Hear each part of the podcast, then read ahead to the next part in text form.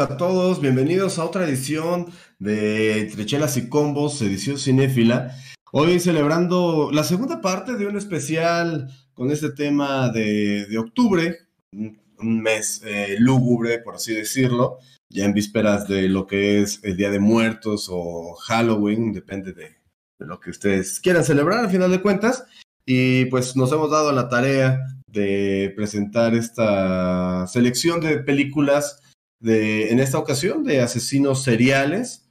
Y bueno, estamos aquí acompañados, como siempre, del buen Chef Hardy. Buenas noches, Chef. Nuster, Martín, Eric, amigos que nos acompañan, muy buenas noches. Efectivamente, vamos con la segunda parte de las películas sobre asesinos en serie. Estamos platicando ahorita antes de comenzar, ¿no? Pues que estaremos abarcando distintas épocas, eh, distintas películas, obviamente, que tratan sobre distintos asesinos, ¿no? Nuevamente creo que siguiendo la venia de la ocasión anterior, pues algunos producto de la imaginación de los autores y otros, pues, inspirados por hechos reales.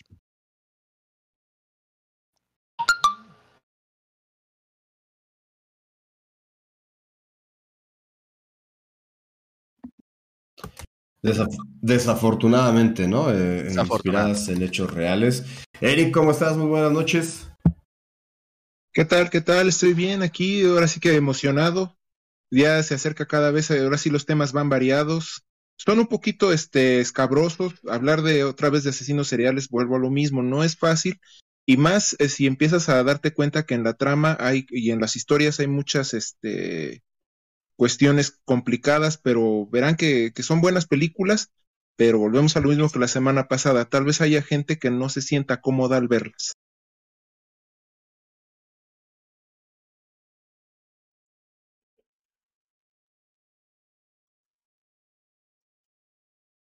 Noobs, noobs. Sí, hay algunas películas eh, densas que son mucho más gráficas que otras y eso definitivamente eh, las hace difíciles de ver, ¿no? Hay que llegar con el estómago bien preparado porque hay veces que, híjole, sí, este, sí hay que ponerle pausa y como que eh, a lo mejor retomarlas en algún momento.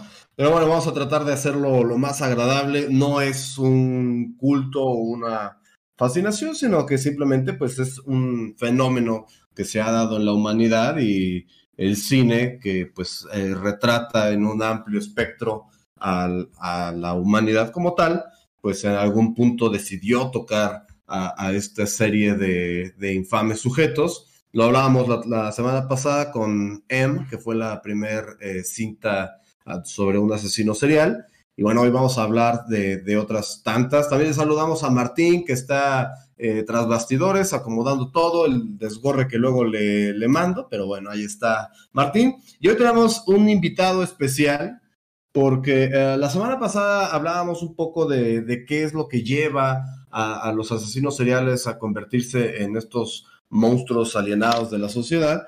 Y pues me di a la tarea de, de invitar a un psicólogo, un psicólogo eh, Santiago. ¿Cómo estás, Santi? Buenas noches, ¿cómo estás, Roberto? Muy bien, muy bien, muchas gracias. Y Santi nos va a estar explicando un poco de la psique, de las motivaciones, este, de los asesinos que vamos a ir tocando en sus respectivas cintas. Entonces, pues vamos a, darle caña, como dirían por ahí. Vamos a empezar con la primera cinta, que es eh, tantas cintas que vamos a hablar y ya se me fue el orden. Es eh, El Exorcista 3. El exorcista tiene una historia, pues obviamente todos conocemos la historia del exorcista. Es la historia del padre eh, Demian Carras que se enfrenta eh, en, esa cinta lo vemos que se enfrenta por primera vez, pero en realidad es la segunda vez que se enfrenta al demonio eh, sumerio, Pazuzu, el señor de las moscas. Y la segunda parte del exorcista, este, pues no es tan buena en realidad. Recordemos un poco, para, abordar al exorcista, hay que recordar un poco el final del exorcista, ah, para hablar del exorcista 3, perdón, hay que recordar un poco del final del exorcista 1. Y es que eh, logran exorcizar a, a Pazuzu de la joven Regan, pero el padre, este, ah, se me fue el nombre, chef. No, Carras. El padre Carras, este sí, eh, pues termina absorbiendo a Pazuzu y se avienta de la ventana a este largo corredor de escaleras y al final el detective que estaba investigando el caso eh, no encuentra el cuerpo del padre Carras. Eh, como decía, el Exorcista 2 no aborda nada de esta continuidad, pero es hasta el Exorcista 3 donde ya vemos el desenlace de esta historia.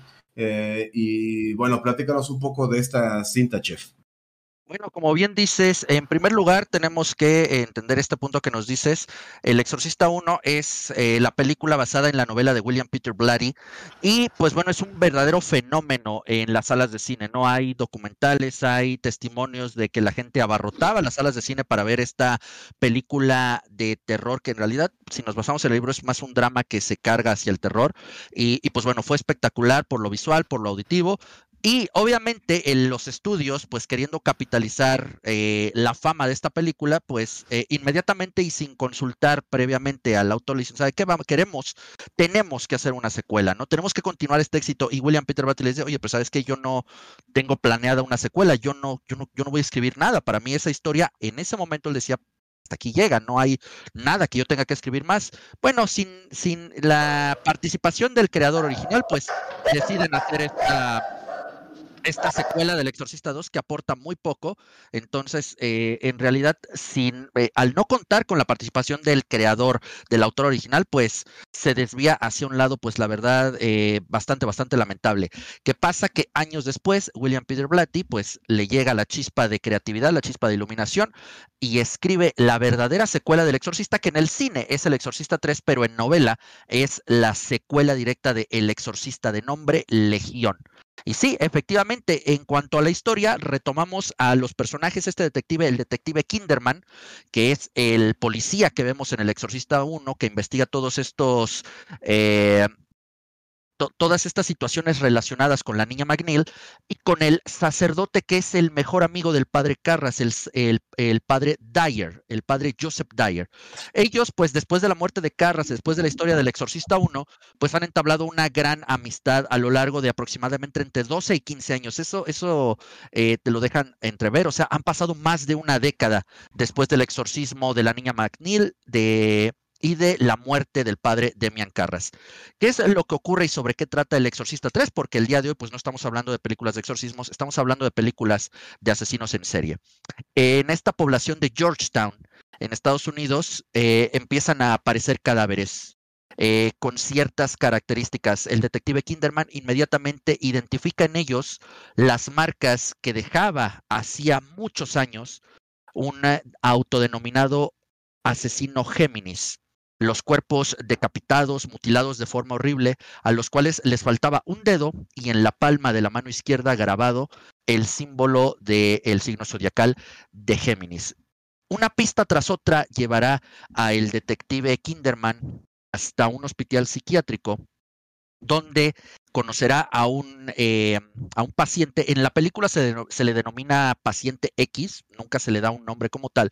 En la novela se le llama Tony, Tommy Sunlight, o sea, Tommy Rayo de Luz, por un hábito que él tiene de la única ventana que tiene en su celda, irse a posar sobre el, sobre el rayo de sol, ¿no? Como nadie sabe quién es, eh, los registros indican que fue encontrado vagando por ahí eh, a orillas de un río por la policía y pues al no encontrar coherencia en sus palabras, sus acciones lo canalizan hacia este hospital psiquiátrico.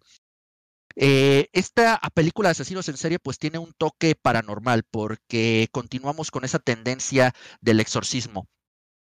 Si, tomamos lo que nos acaba de platicar Nubster del final del exorcista, donde el padre Carras, poseído por Pazuzu, se lanza por las escaleras hacia su muerte, eh, nos explica o nos da a entender, entre palabras, el autor William Peter Blatty, que esto molesta mucho a los, a los demonios de los infiernos. Entonces, para castigar a esa alma piadosa del de el padre Carras, mete el alma de un asesino al cuerpo padre Carras y le vuelve a dar vida. El alma que meten al cuerpo del padre Carras es el alma del asesino Géminis, que casi al mismo tiempo, de acuerdo a la cronología de la película, estaba siendo ejecutado en la silla eléctrica. Este será un castigo para el padre Carras que viene desde los infiernos, para que a través de su cuerpo, a través de su imagen, se cometan crímenes atroces, crímenes horribles. Este libro está más encaminado hacia ser una novela detectivesca con tintes paranormales. La película obviamente se encamina más hacia el terror. De hecho, el pequeño exorcismo que se hace en la parte final de la película fue totalmente inventado, totalmente... Eh, propuesto para el formato de película porque algo tenía que haber de un exorcismo si se iba a llamar El Exorcista 3.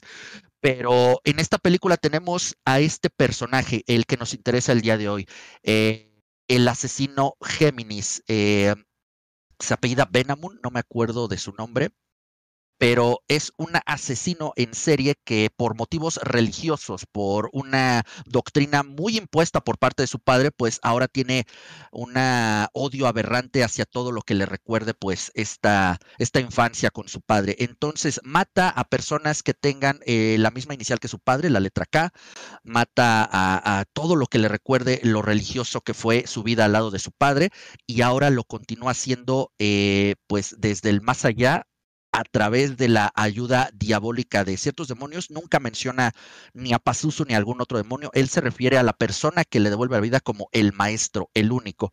Y pues es eh, la misión del detective Kinderman eh, llegar al meollo de todo esto. Ese es a grandes rasgos el Exorcista 3 y pues vamos a platicar de qué es lo que nos aporta el asesino Géminis para este especial de asesinos en serie.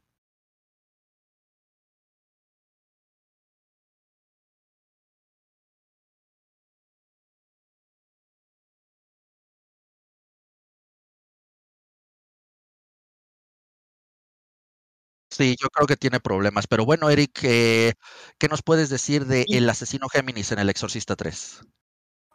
Tú eh, acabas de abarcar un, eh, todo el abanico. Lo que es muy importante en El Exorcista 3 es precisamente eso. Ya no es el, el, aspecto demoníaco, sino lo que pasa con el detective Kinderman y el, y el, y el padre Dyer es que ellos tienen secuelas de, creo que también es muy, muy importante eh, mencionarlo, tienen secuelas de lo que sucedió en la primera película del exorcista, eh, sus vidas han sido un poco difíciles, ellos han visto, eh, de lo que vieron de Reagan, dan a entender en la película que a, pesar de su amistad, siguen teniendo esas como secuelas y sobre todo conforme y cuando inicia el filme, vemos a este niño este de afroamericano ser asesinado por por lo que es el eh, Géminis, que le arranca la, cabeza y le pone la, cara de Cristo. De hecho, durante toda la película es como tú dices, ¿no? Está esa, esa imagen de, esa forma de ver, de odiar los símbolos religiosos, donde vemos este Cristo sin cabeza, este, vemos la escena sobre todo cuando el, padre Dagger muere, hay una escena donde este Kinderman parece que está en el cielo, y es muy graciosa esa escena, porque en la escena tal vez William Peter Blatty lo que quiso demostrarnos es que es que el cielo estaba, eh, el cielo no tenía un, grado discriminatorio, ¿no? De hecho, ahí podemos ver a Samuel L. Jackson en unos primeros papeles, podemos ver a este Patrick Ewing, podemos ver a Fabio, podemos ver a, varias personas que en esa época eran muy y este, y, y, bueno, se demuestra ahí lo que, decían de, de, lo que es el, de, el problema de Kinderman, ¿no? El, no aceptar y sobre todo ahí ya la muerte del, padre Dyer, que es demasiado brutal, donde le, lo secan por completo, le sacan toda la sangre sin gotear nada, y él empieza a investigar y empieza a darse cuenta que este asesino al que encuentran al que tú dices, al paciente X ahí en la celda, se parece al padre Carras, pero ya no es como tal el padre Carras. De hecho, eh, hay mucha gente que yo estuve viendo en, los, las curiosidades de la película se confundía, ¿no? Porque en algunas escenas esta era Steven, Steven Durif, el, el actor que le hace de hecho de Chucky, este, el que salía en escena, y luego salía el actor del padre Carras, y mucha gente, ah, Brad Durif, perdón, este, se confundían porque no sabían por qué, por qué había ese cambio, pero ya después, si te metías más en la novela, como tú ahorita lo hiciste en tu resumen, ya em, especificaba, ¿no? El por qué la situación del asesino Géminis, este, lo que Kinderman logra hacer eh, en base a allá la investigación que tenían, basándose un poco, aunque sea, bueno, William Peter Blatty se basa vagamente en lo que es el asesino del zodiaco para darle una personalidad a, Géminis, ¿no? Pero en verdad es una película, como tú lo dices, detectivesca, eh, que tiene sus dotes de horror, que de hecho es, es tiene varias, ahora que la pude analizar otra vez, hay muchas, este, yo he visto películas recientemente que le hacen muchos homenajes al Exorcista 3, ¿no? Y sobre todo, creo que tiene una de las escenas eh, más terroríficas que hay donde matan a la, a la enfermera. Es una de las escenas, creo, más terroríficas que a mí me ha tocado ver con la de esa enfermera o con la mujer que sale con las tijeras gigantes detrás de ella. La verdad es, es algo muy interesante y, y con eso terminó la trilogía de la fe de, de William Peter Blatty, entre comillas, porque como tú lo mencionas, Exorcista 2, aunque esta no la niega, no la toma como una parte, o sea, no la, no la menciona en ningún momento. No, bueno, es que, o sea, la onda ahí como que psicológica y no, no sé, no le aportaba mucho a la historia del exorcista. De hecho, ni hay exorcismos como tal en esa película, así que pues sí está como que de más, ¿no? O sea, hasta parecía que lo hubiera hecho Disney, ¿no? Con tal de sacar una secuela, pues va, lo que sea, venga, échala. Y, bueno, Santi, ¿qué tienes que eh, decirnos al respecto de este pues, asesino poseído eh, con el alma transportada de uno a otro? Perfecto, muchas gracias por la palabra, Roberto. Pues primero que nada me gustaría comentar de manera muy abierta que entre la lista de películas que me tocaba como analizar, no me incluyeron esta. Entonces, una disculpa si estoy un poquito desinformado, pero creo que hicieron un muy buen recap para dar como una pequeña impresión. Y es algo que me gustaría hacer claro. Para hacer un diagnóstico muy certero y lo más específico siempre se tiene que tomar pues muchos aspectos en contexto para darle una figura y forma, tanto y seña directamente lo que está pasando por la persona. Pero una cosa que vamos a ver constantemente y en todas las películas básicamente de asesinos seriales, bueno, en la gran mayoría, es el trastorno antisocial de la personalidad. Eh, es cuando tenemos unas personas que tienden a romper lo que son las reglas, a lo que son, aparte de exhibicionismo, aparte del mismo tiempo de ataque, violencia, este, lastimar a los otros, carencia de empatía, y es algo evidentemente que tiene que tener para tener, para ser una persona que está cometiendo estos actos crueles. Y como lo han mencionado previamente, que vamos a ver constantemente, mucho de la historia que tiene en el pasado la persona es aquello que va determinando que la circunstancia que tiene hoy en día. Estos orígenes pueden ser por muchas variables que van llevando a esta parte. Entre ellos puede ser un origen cultural, así es como lo vamos manejando. En este caso, lo que es la familia, en este caso que me estaban hablando de que su padre era una persona muy religiosa y que le estaba inculcando en exceso lo que es esta parte este, que le va afectando a que lleve a representar esto como una agresión, como algo que lastima, como algo que va, que es básicamente lo que nosotros consideramos como algo satánico, una cosa así agresiva, él lo va a considerar de esta manera, como algo completamente aversivo y va a ir en contra contra esas cosas, inclusive empezando a crear los patrones que van a encontrar en estas partes. También podemos encontrar cosas que no se tienen que descartar, como lo que son las lesiones o cosas similares en, en la parte lóbulo frontal o lo que son las lesiones específicamente en la parte orbitofrontal. Porque cuando existen ese tipo de lesiones muy específicas, es cuando vamos a encontrar que una persona tiene poca capacidad para controlar los impulsos y puede llevar a acciones que son pues muy a grado de asesinato puede ser a veces inclusive de que sea imprudente en lugares específicos cosas así. O también situaciones hereditarias que pueden dar como conclusión una situación psicopatológica o proceder el trastorno. Pero no me quiero quedar nada más con eso, porque eso sería muy presente en todos los casos. Algo que culturalmente e históricamente se ha visto muy presente es lo que es el trastorno disociativo de la identidad. Me gustaría saber si ustedes habían escuchado esto, previamente conocido como el trastorno disociativo de la personalidad. Pregunta general. Mm, algo así yo, yo había oído, en, sobre todo ahorita que estoy viendo la serie de Mindhunter, no sé, tú, chef. Sí, solamente lo he oído, pero nunca he ahondado demasiado en cuáles son las características de, de este padecimiento. Entiendo. Y lo brindo directamente a esta circunstancia porque creo que con otro personaje que vamos a analizar se va presentando lo que es este trastorno y antes previamente se conocía como el trastorno de múltiples personalidades. Actualmente lo utilizamos como el trastorno de identidad y en este personaje también vamos a ver esta parte. Hoy en día, bajo la existencia o no del diablo, creo que es una situación de fe y criterio. En la parte clínica lo que intentamos evaluar o enfatizar es utilizar las herramientas de la ciencia evitar estos sesgos que pueden ser por una parte espiritual. Y cuando hablamos de esta parte podemos hablar de una dominancia por parte de una identidad que va generando la persona. Previamente e históricamente las posesiones se han catalogado que este, decían gente este tipo de trastorno. En este caso vamos a cambiar el contexto. No es que se me meta el diablo, que yo creo una identidad del diablo que está dentro de mí. En estas situaciones podemos ver muchas cosas curiosas, porque si de esa manera el diablo comete las acciones y atrocidades que ganas de hacer, tengo alguien a quien echarle la culpa, una identidad, que no soy yo, porque yo soy una buena persona. De esta manera, estas partes las voy viendo y sacando de esta manera. Obviamente para ahondar más y poder hablar específicamente de los detalles que presenta la película, tendría que entrar en más detalle en estas circunstancias.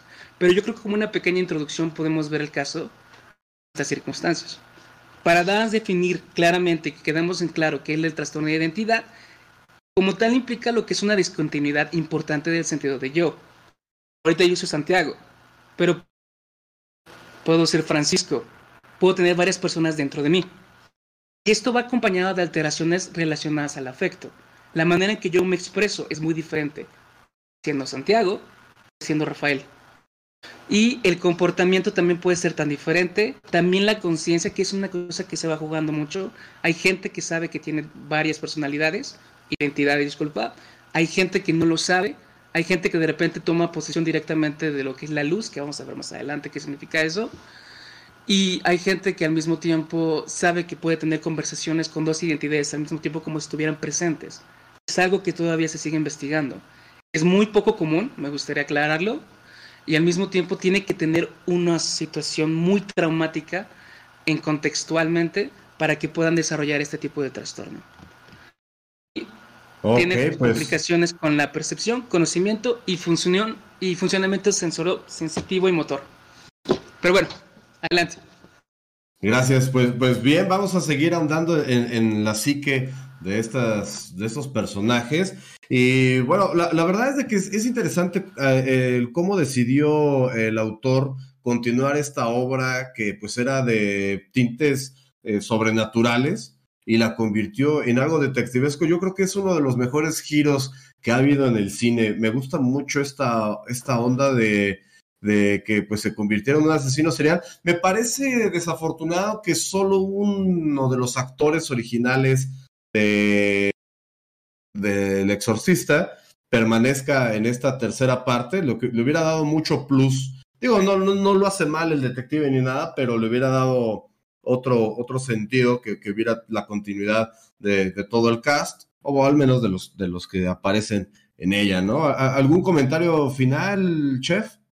Nada, como dices, ¿no? Lamentablemente, pues no se cuenta con los actores originales, que sumado a lo que dijo atinadamente Eric, eh, esta dupla de actores que interpretan a Géminis, que es el actor original del padre Carras, y Brad Dourif, que es la voz por muchos años de, de Chucky, llegó a causar confusión.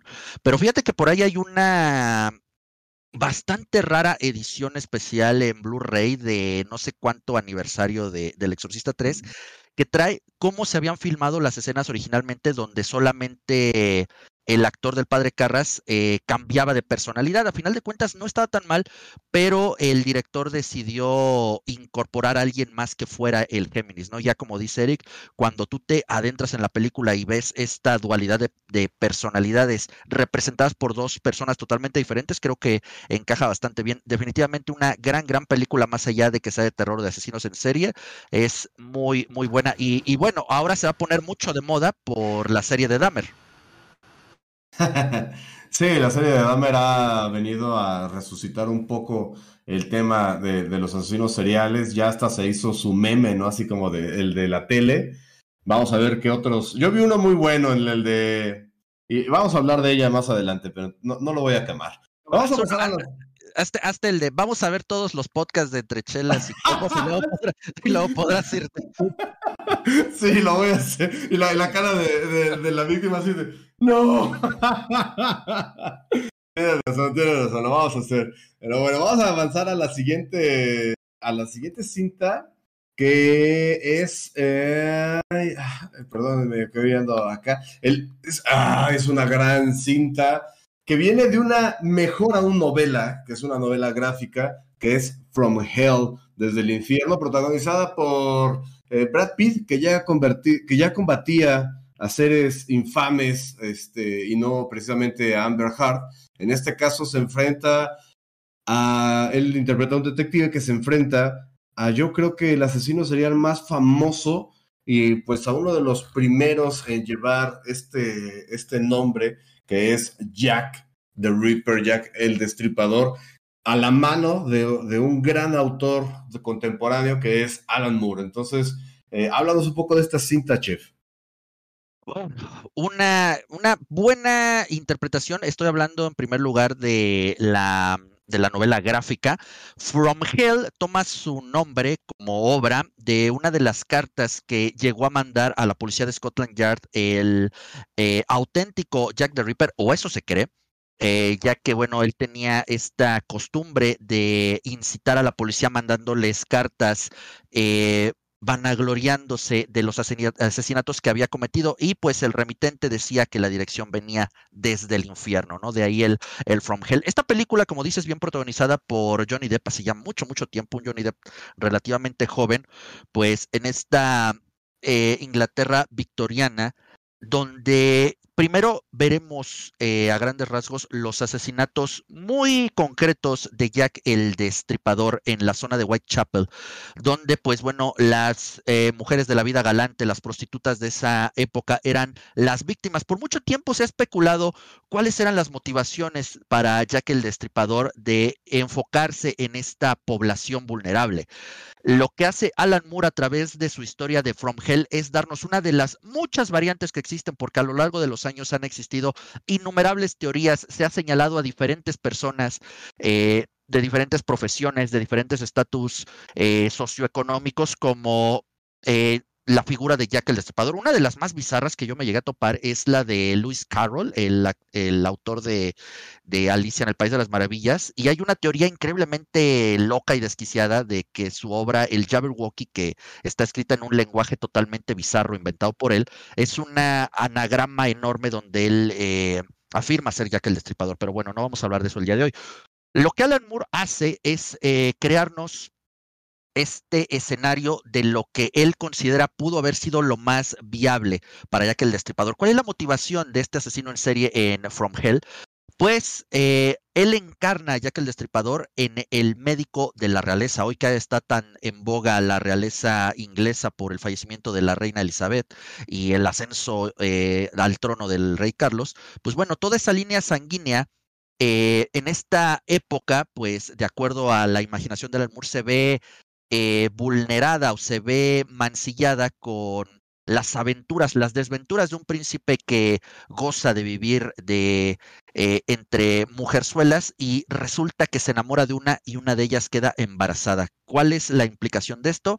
Que esa hija eh, ilegítima del príncipe, pues tiene sangre real y es candidata a la corona de Inglaterra, lo cual pues bueno, los altos mandos no lo pueden permitir. Así que eh, en esta historia, el médico de la corte inglesa, que nos deja también ver, forma parte de esta secta de los masones, pues toma muy a pecho y se hace cargo de tratar de evitar que esta candidata ilegítima al trono pues nazca. Así que se da la tarea de y pues prácticamente someter a una carnicería humana a todas las prostitutas que hayan tenido contacto con el príncipe. Esto nosotros no lo sabremos hasta el final. Acompañaremos a Johnny Depp a lo largo de toda eh, la cinta para conocer eh, las motivaciones, para conocer la forma de actuar nos daremos cuenta a través de sus descubrimientos que esta persona puede ser un médico o puede ser un carnicero porque es alguien muy habilidoso para ubicar eh, órganos vitales, para cortar de forma rápida y concisa, a matar de una forma espectacular. Eh, se llevaba partes de los cuerpos, se llegó a pensar que los devoraba. Pero bueno, a través de la imaginación de Alan Moore, pues nos quedamos con esta con esta versión de Jack el Destripador que tiene un final también bastante triste, ¿no? Al haber tomado esta misión por su cuenta e interpretarla de la forma que él más creía conveniente, pues termina despojado de su orden masónica, termina siendo sometido a esta terrible eh, forma de terapia que se les daba, que era una... Eh, un, martillazo con un cincel en la sien, que según ellos pues calmaba mucho a la gente, lo que hacía pues era prácticamente lisiarlos de por vida. Y bueno, todavía deja un ligero dejo de esperanza Alan Moore en su obra, pues nos deja entrever que la niña sobrevivió. Y de hecho, gracias a esa teoría, pues se dice que por ahí hay alguna eh, línea sanguínea que tiene el derecho al trono de Inglaterra. Pero es una gran obra, la adaptación está bien realizada. Y, pues bueno, como decía Nubster, nos da un poquito de luz, nos alumbra un poquito sobre uno de los asesinos en serie más infames y reconocidos de la historia. Así es, Eric, ¿cómo, cómo ves esta, esta adaptación? Como bien dice el chef, o sea, de todas las teorías que hay sobre quién fue Jack the Ripper y de sus motivaciones, Alan Moore eh, pues crea esta novela donde uno de los cuadros más eh, grandiosos, que, está más o menos representado en la cinta, pero no, no, no veo la grandeza eh, de ese cuadro. Es cuando él, Jack dice que él está cambiando al siglo XX. ¿Cómo, cómo ves esta cinta, Eric? Pues Jack, Jack el Destripador es para Inglaterra un, una figura de maldad de lo que había en las épocas en las épocas de la, en las épocas de la Inglaterra victoriana había tanto, tanta desviación de la moral que, que al final Alan Moore la trata de, ya que él al ser inglés sabe la historia de sus raíces y, siempre en todas sus historias, en todas sus novelas, llámese From Hell, este, La Liga Extraordinaria, él siempre trataba de poner esas vivencias y esas historias que le contaban sus abuelos, sus padres a Alan. Y, y ya que el destripador para él, así como él lo vio y como lo dicen, él le dio luz al siglo, al siglo XX, este, es por una razón muy trágica. La, razón es que dentro de, dentro de la, se puede decir que la familia real inglesa siempre ha habido este tipo de, pues vamos a llamarle traiciones, llamarle este, este tipo de contubernios, el, saber que eh, iba a haber una hija ilegítima y, y digna de lo, o sea, que podría llegar al trono, era algo que no les parecía y por eso esta teoría de que haya sido un cirujano, y de hecho creo que muchos en Whitechapel, cuando se han hecho las investigaciones, y ahorita la gente, cada que habla ya de, Jack, dicen que en verdad sí era un cirujano.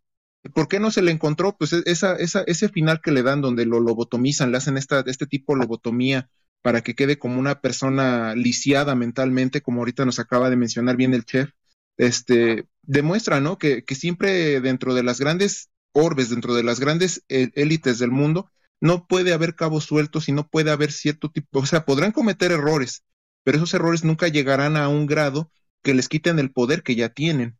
De hecho, es, es, una forma de verlo muy trágica, pero al mismo tiempo demasiado real, que yo siento que a las épocas actuales todavía puede ser visto, o sea, todavía puede ser este, analizado, porque todos estos asesinos, ya sea del pasado o los modernos, tienen muchas, muchas consideraciones o muchas, este, se podría decir, este, conceptos de vida muy raros, pero ellos, aquí hay una orden, aquí había algo que no solo a Jack le satisfacía matar, sino que también tenía él una misión en particular, y eso es algo que creo que pocos asesinos seriales tienen, el, el querer complacer a un poder más fuerte, en este caso también la logia masónica, que siempre ha sido objeto de muchas este, teorías de conspiración, de quiénes son ellos en realidad, que si fueron parte de los caballeros templarios que sobrevivieron a, la matanza del 13 de, del, viernes 13, o sea, son, son, son cuestiones demasiado maliciosas que pues demuestran que Jack eh, al ser era, por eso era un, un, ser despiadado y un asesino serial,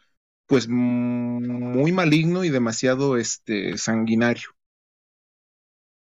Sí, muy, sanguinario, ¿no? Vean sus últimos crímenes, eh, sobre todo porque se daba el tiempo de hacerlo en la calle. O sea, mientras que otros asesinos prefieren llevar a la presa, por así decirlo, a la víctima, a un lugar que ellos tuvieran controlado, él hacía el destajamiento, por así decirlo, en la plena calle, a, a, merced de que también ya había, la policía ya estaba avisada, entonces como que había mucha precaución Desafortunadamente él atacaba prostitutas, que si vemos en el gran abanico de víctimas de, asesinos seriales, las prostitutas, como lo hablábamos el, capítulo pasado, pues tienden a ser esas víctimas predilectas por, por su elección de, trabajo. Y bueno, pues Jack the Ripper, a pesar de todo lo que ya dijeron, pues trabajaba con ellas y, no sé si sea el término correcto, eh, perdónenme, y, la, premura con lo que lo hacía, ¿no? O sea, por, eso es que muchos atinan que pues era un cirujano porque pues sabía perfectamente dónde y cómo y las herramientas necesarias para llevar a cabo estas eh, pues fechorías. Y Santi, ¿qué nos puedes decir de, de Jack?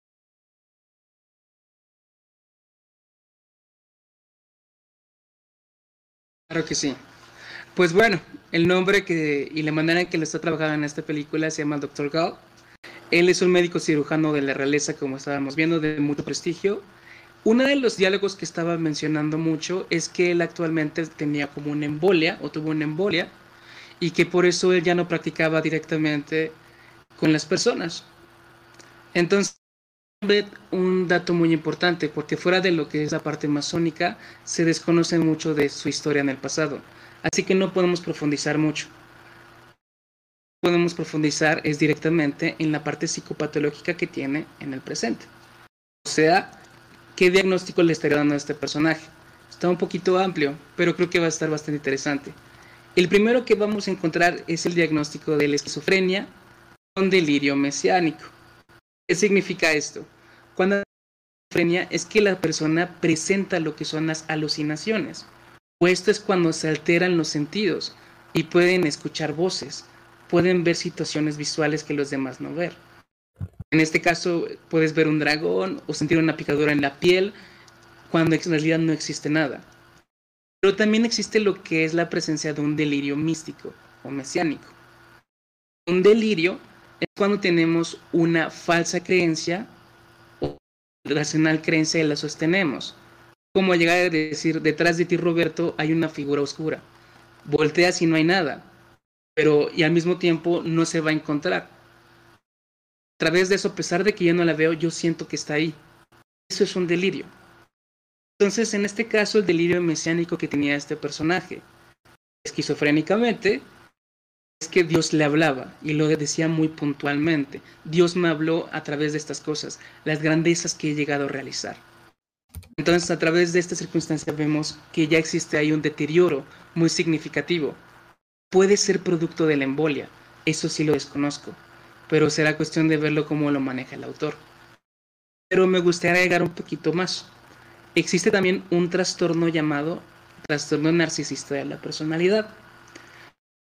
Como tal, una de las partes donde pueden escucharlo y entenderlo es que es una persona que tiene un gran sentimiento de grandeza, de sentirse especial, único e irrepetible, con completa carencia de empatía, y aparte que tiene privilegios sobre otros.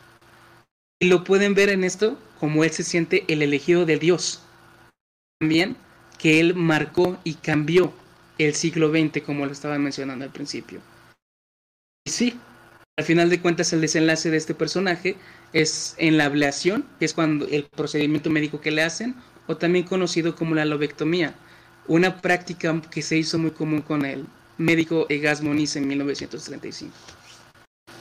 Oye, gracias, gracias Santi. Está pues muy complejo y eh, eh, mencionas algunos de los padecimientos o más bien como de las características de este trastorno mesiánico y me suena a cierto político tabasqueño, no lo sé, no lo sé, pero bueno.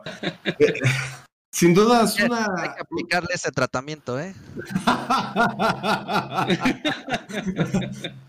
Puede ser, chef. Pues vamos a recetárselo a ver si, si se animan ahí en la Sedena a aplicarle esta, esta, una pedradita nada más. Pero bueno, una gran cinta, la verdad es de que Johnny Depp me, me gusta que aparte interpreta a un policía pero es como un policía mexicano, ¿no? Porque, este, pues aparte de que no sigue muy, no es muy ortodoxo, también se da acá sus peyotadas bien sabrosas. Y, bueno, era adicto al, opio, ¿no? Y le gustaba andar ahí este, en los salones y todo. Entonces, interesante, interesante ahí la, visión de Moore, que como siempre, este, recalcando, no eh, permitió que saliera su nombre en la cinta, ¿no? mencionaba el chef solo ha habido un capítulo, ¿no? De los super, de, Superman, donde permitió que se, pusiera ahí que esté basado en una obra de Alan Moore. Esta cinta From Hell no tiene esa, ese privilegio, porque la verdad es que Alan Moore eh, con lo que escribe, pues sí es un privilegio que ponga el nombre, ¿no? Desafortunadamente sus obras son tan complejas que muchas veces no abarca el, por más que le extiendan, y me refiero, por ejemplo, a la versión de, Watchmen, la versión extendida, a pesar de todo lo que extiendan, no acaba de, entrar todo el mundo fantástico y, las letras que, que, pone Alan Moore en las historias. Bueno, y con esto, ¿algún otro comentario, Eric, que, quieras hacernos? Pues más que nada, bueno, creo que aparte como, ahora sí como una curiosidad, creo que la Liga Extraordinaria sí tiene el nombre de Alan Moore. Al principio creo que sí en la película la de Sean Connery sí aparecía, eso, eso es una. Luego la, fabricación, lo que tú dices, creo que el personaje de Johnny Depp también eh, hubiera sido bueno analizarlo, ¿no? El personaje del detective adicto al opio y al laudano, el laudano creo que se lo pone en gotas en, los ojos, si mal no recuerdo, tiene rato que no veo la película, pero él también era una parte esencial como esa, contra, esa contraparte, ahorita que el psicólogo está hablando, se me hace muy, muy interesante, este, esa contraparte para poder encontrar al asesino, eh, él a través de sus sueños, esos como tipo este, advertencias oníricas que le daba, esos, esas, este, eh, bueno, ese consumo de peyote y laudano, también es muy bueno recalcar eso porque hay personas que creo que a la, época actual también se sienten diferentes o todos creo que se sienten diferentes cuando usan un tipo de, cualquier tipo de droga, ¿no? Por eso creo que la película hasta cierto grado sí, tiene, sí maneja temas, como les estaba diciendo al principio de la, de la transmisión, que son un poquito fuertes y por eso la gente tal vez no los acepta. No solo son los asesinatos, sino la manera poco ortodoxa, como tú decías, Roberto, del, del detective para encontrar al asesino. Sí, así que, de, como dice el dicho, ¿no? De, de como va el sapo la pedrada, ¿no? Entonces, pues un asesino escurridizo y sanguinario como Jack, pues requería en la fantasía de Moore eh, un detective que estuviera a la altura.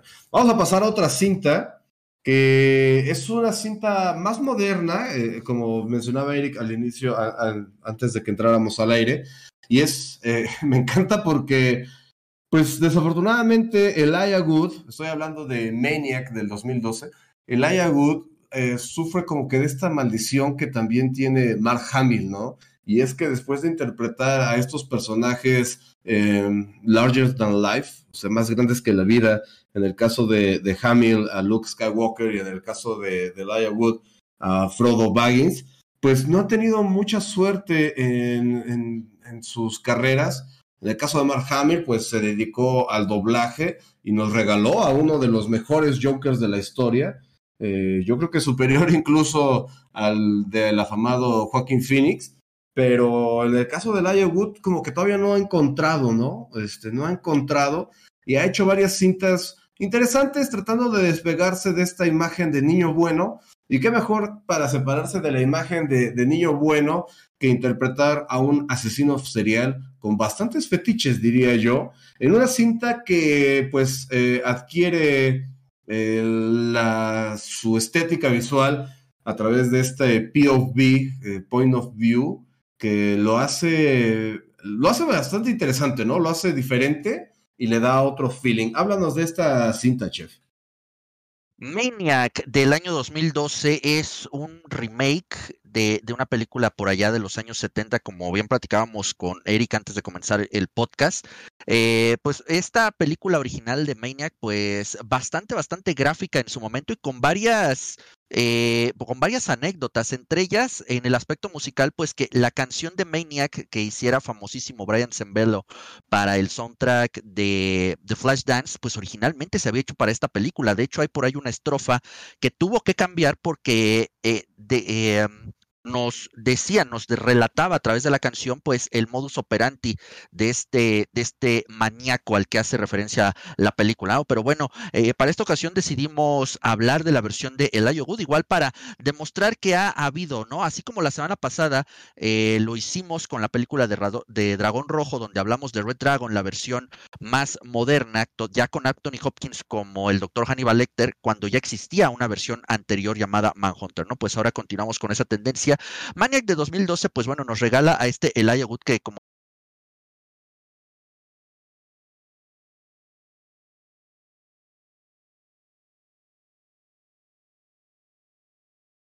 tiene eh, a través del papel de Frank, este hombre con pues varios, varios problemas mentales que ya nos ayudarán aquí a tratar de, desenredar eh, a través del análisis pero bueno, eh, que tiene muchos problemas, sobre todo una, obsesión con su madre que, cree, que, que, va desarrollando desde niño, ¿no? Ya cuando se convierte en adulto, pues es una persona solitaria, es una persona retraída, una persona eh, con limitadas capacidades para, para entablar relaciones y bueno, él, eh, pues para satisfacer esta necesidad de, de, tener algo, de tener una conexión con las personas tras la muerte de su madre, pues comienza con este, con esta tendencia, comienza con toda esta masacre, estas masacres, esta matanza donde busca desesperadamente pues un trofeo o algo, algo perteneciente a las víctimas, en este caso el cuero cabelludo que pues arranca, ¿no? Hay una secuencia al inicio donde vemos cómo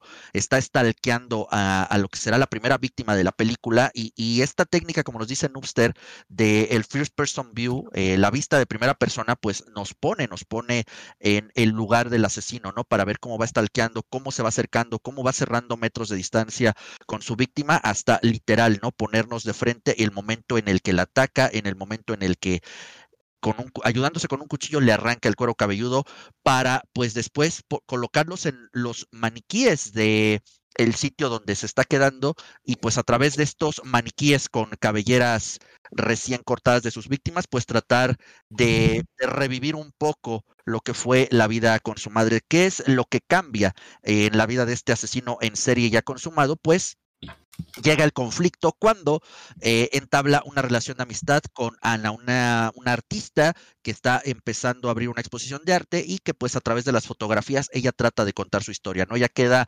asombrada por los maniquíes que ve en pues el sitio donde se encuentra con Frank y pues ahí comienza la disyuntiva para, para Frank, ¿no? Tiene, tiene dos elecciones y a través de la película pues conoceremos cuál terminará teniendo más peso, ¿no? Este instinto asesino de tener un nuevo accesorio, de tener una nueva reliquia de cuero cabelludo eh, en su poder, o pues arriesgarse a algo que para él tal vez es hasta más peligroso, que es el amor verdadero a través de Ana, a través de una mujer que no sea su madre, ¿no? Esta película nos lleva a través de esta historia de El maníaco de la película de 2012, ¿no? El Wood en un papel pues es difícil quitarse a Frodo de la mente, pero, pero no creo que esté tan mal como otras cintas que haya hecho. ¿eh? Creo, creo que lo hace bastante bien.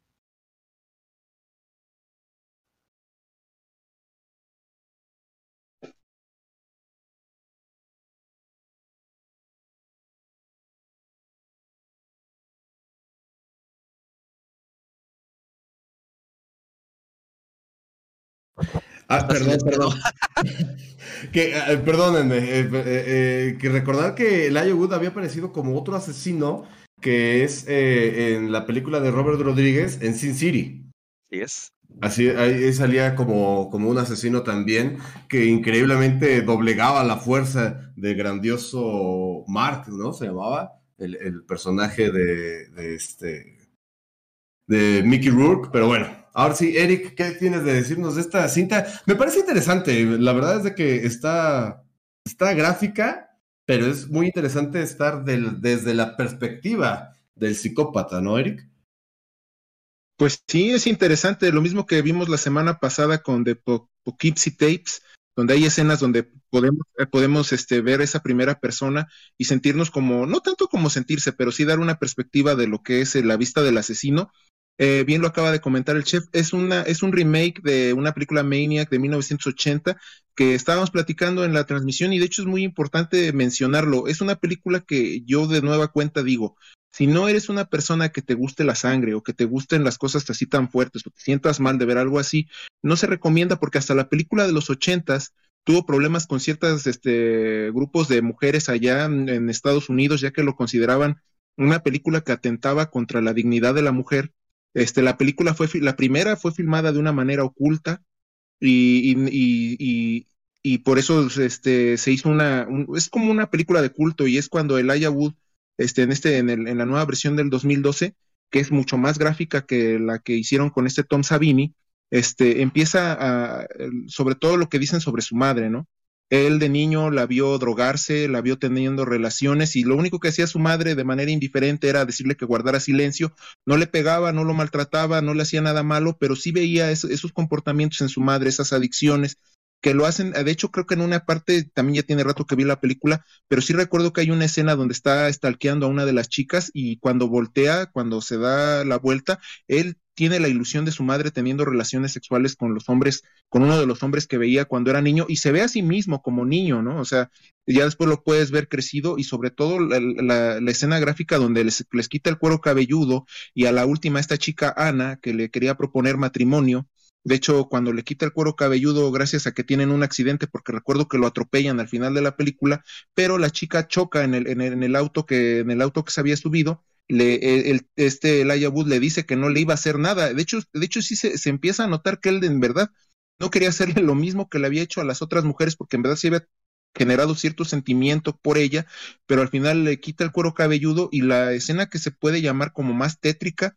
es el final donde podemos ver a este Elijah Wood entregarle el anillo, pedirle matrimonio y después puede ver a todas sus víctimas vivas ahí, eh, o sea, ya no ve a los maniquís, ve a sus víctimas y lo acuestan en la cama y, le empiezan a quitar sus partes del cuerpo, ¿no? Cuando ya llega la policía, simplemente lo encuentran muerto porque esta Ana lo había herido con una mano de maniquí, con lo que se pone el filo de la base donde va cada una de las partes.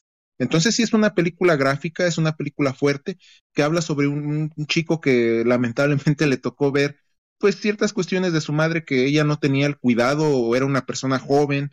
Eso no te lo dice la película porque su madre se comportaba de esa manera. Si era mujer de la vida galante, no recuerdo que lo hayan dicho, pero sí se le ve, ¿no? drogarse delante de su hijo, tener relaciones con varios hombres y todo eso es lo que le afecta a ese grado su mente algo muy, muy horrible, o sea que sí es horrible para, porque yo siento que sí puede haber personas, aunque esto sí no está basado en ningún asesino eh, este, de la vida real, sí puede haber ese tipo de complejos para, para alguien, para una persona. Sí, eh, ahorita nos dirá Santi, pero pues la infancia donde se construyen muchos de los hábitos y mucho de la psique de los seres humanos es donde más vulnerables estamos y donde estos asesinos finalmente se forman, ¿no? Porque ya cuando llegan a la vida adulta, eh, pues ya están hechos, ya, ya llevaron, ya son la consecuencia de tener una infancia pues realmente traumática. Lo que tú platicas, así como, como bien dices, ¿no? O sea, no son fáciles a veces de ver estas cintas, lo que tú platicas se ve y hay eh, en, en, este, en este film y bueno, pues eh, es un reflejo de la triste, triste realidad. ¿Qué, nos puedes decir de este psicópata, Santi? Muchas gracias.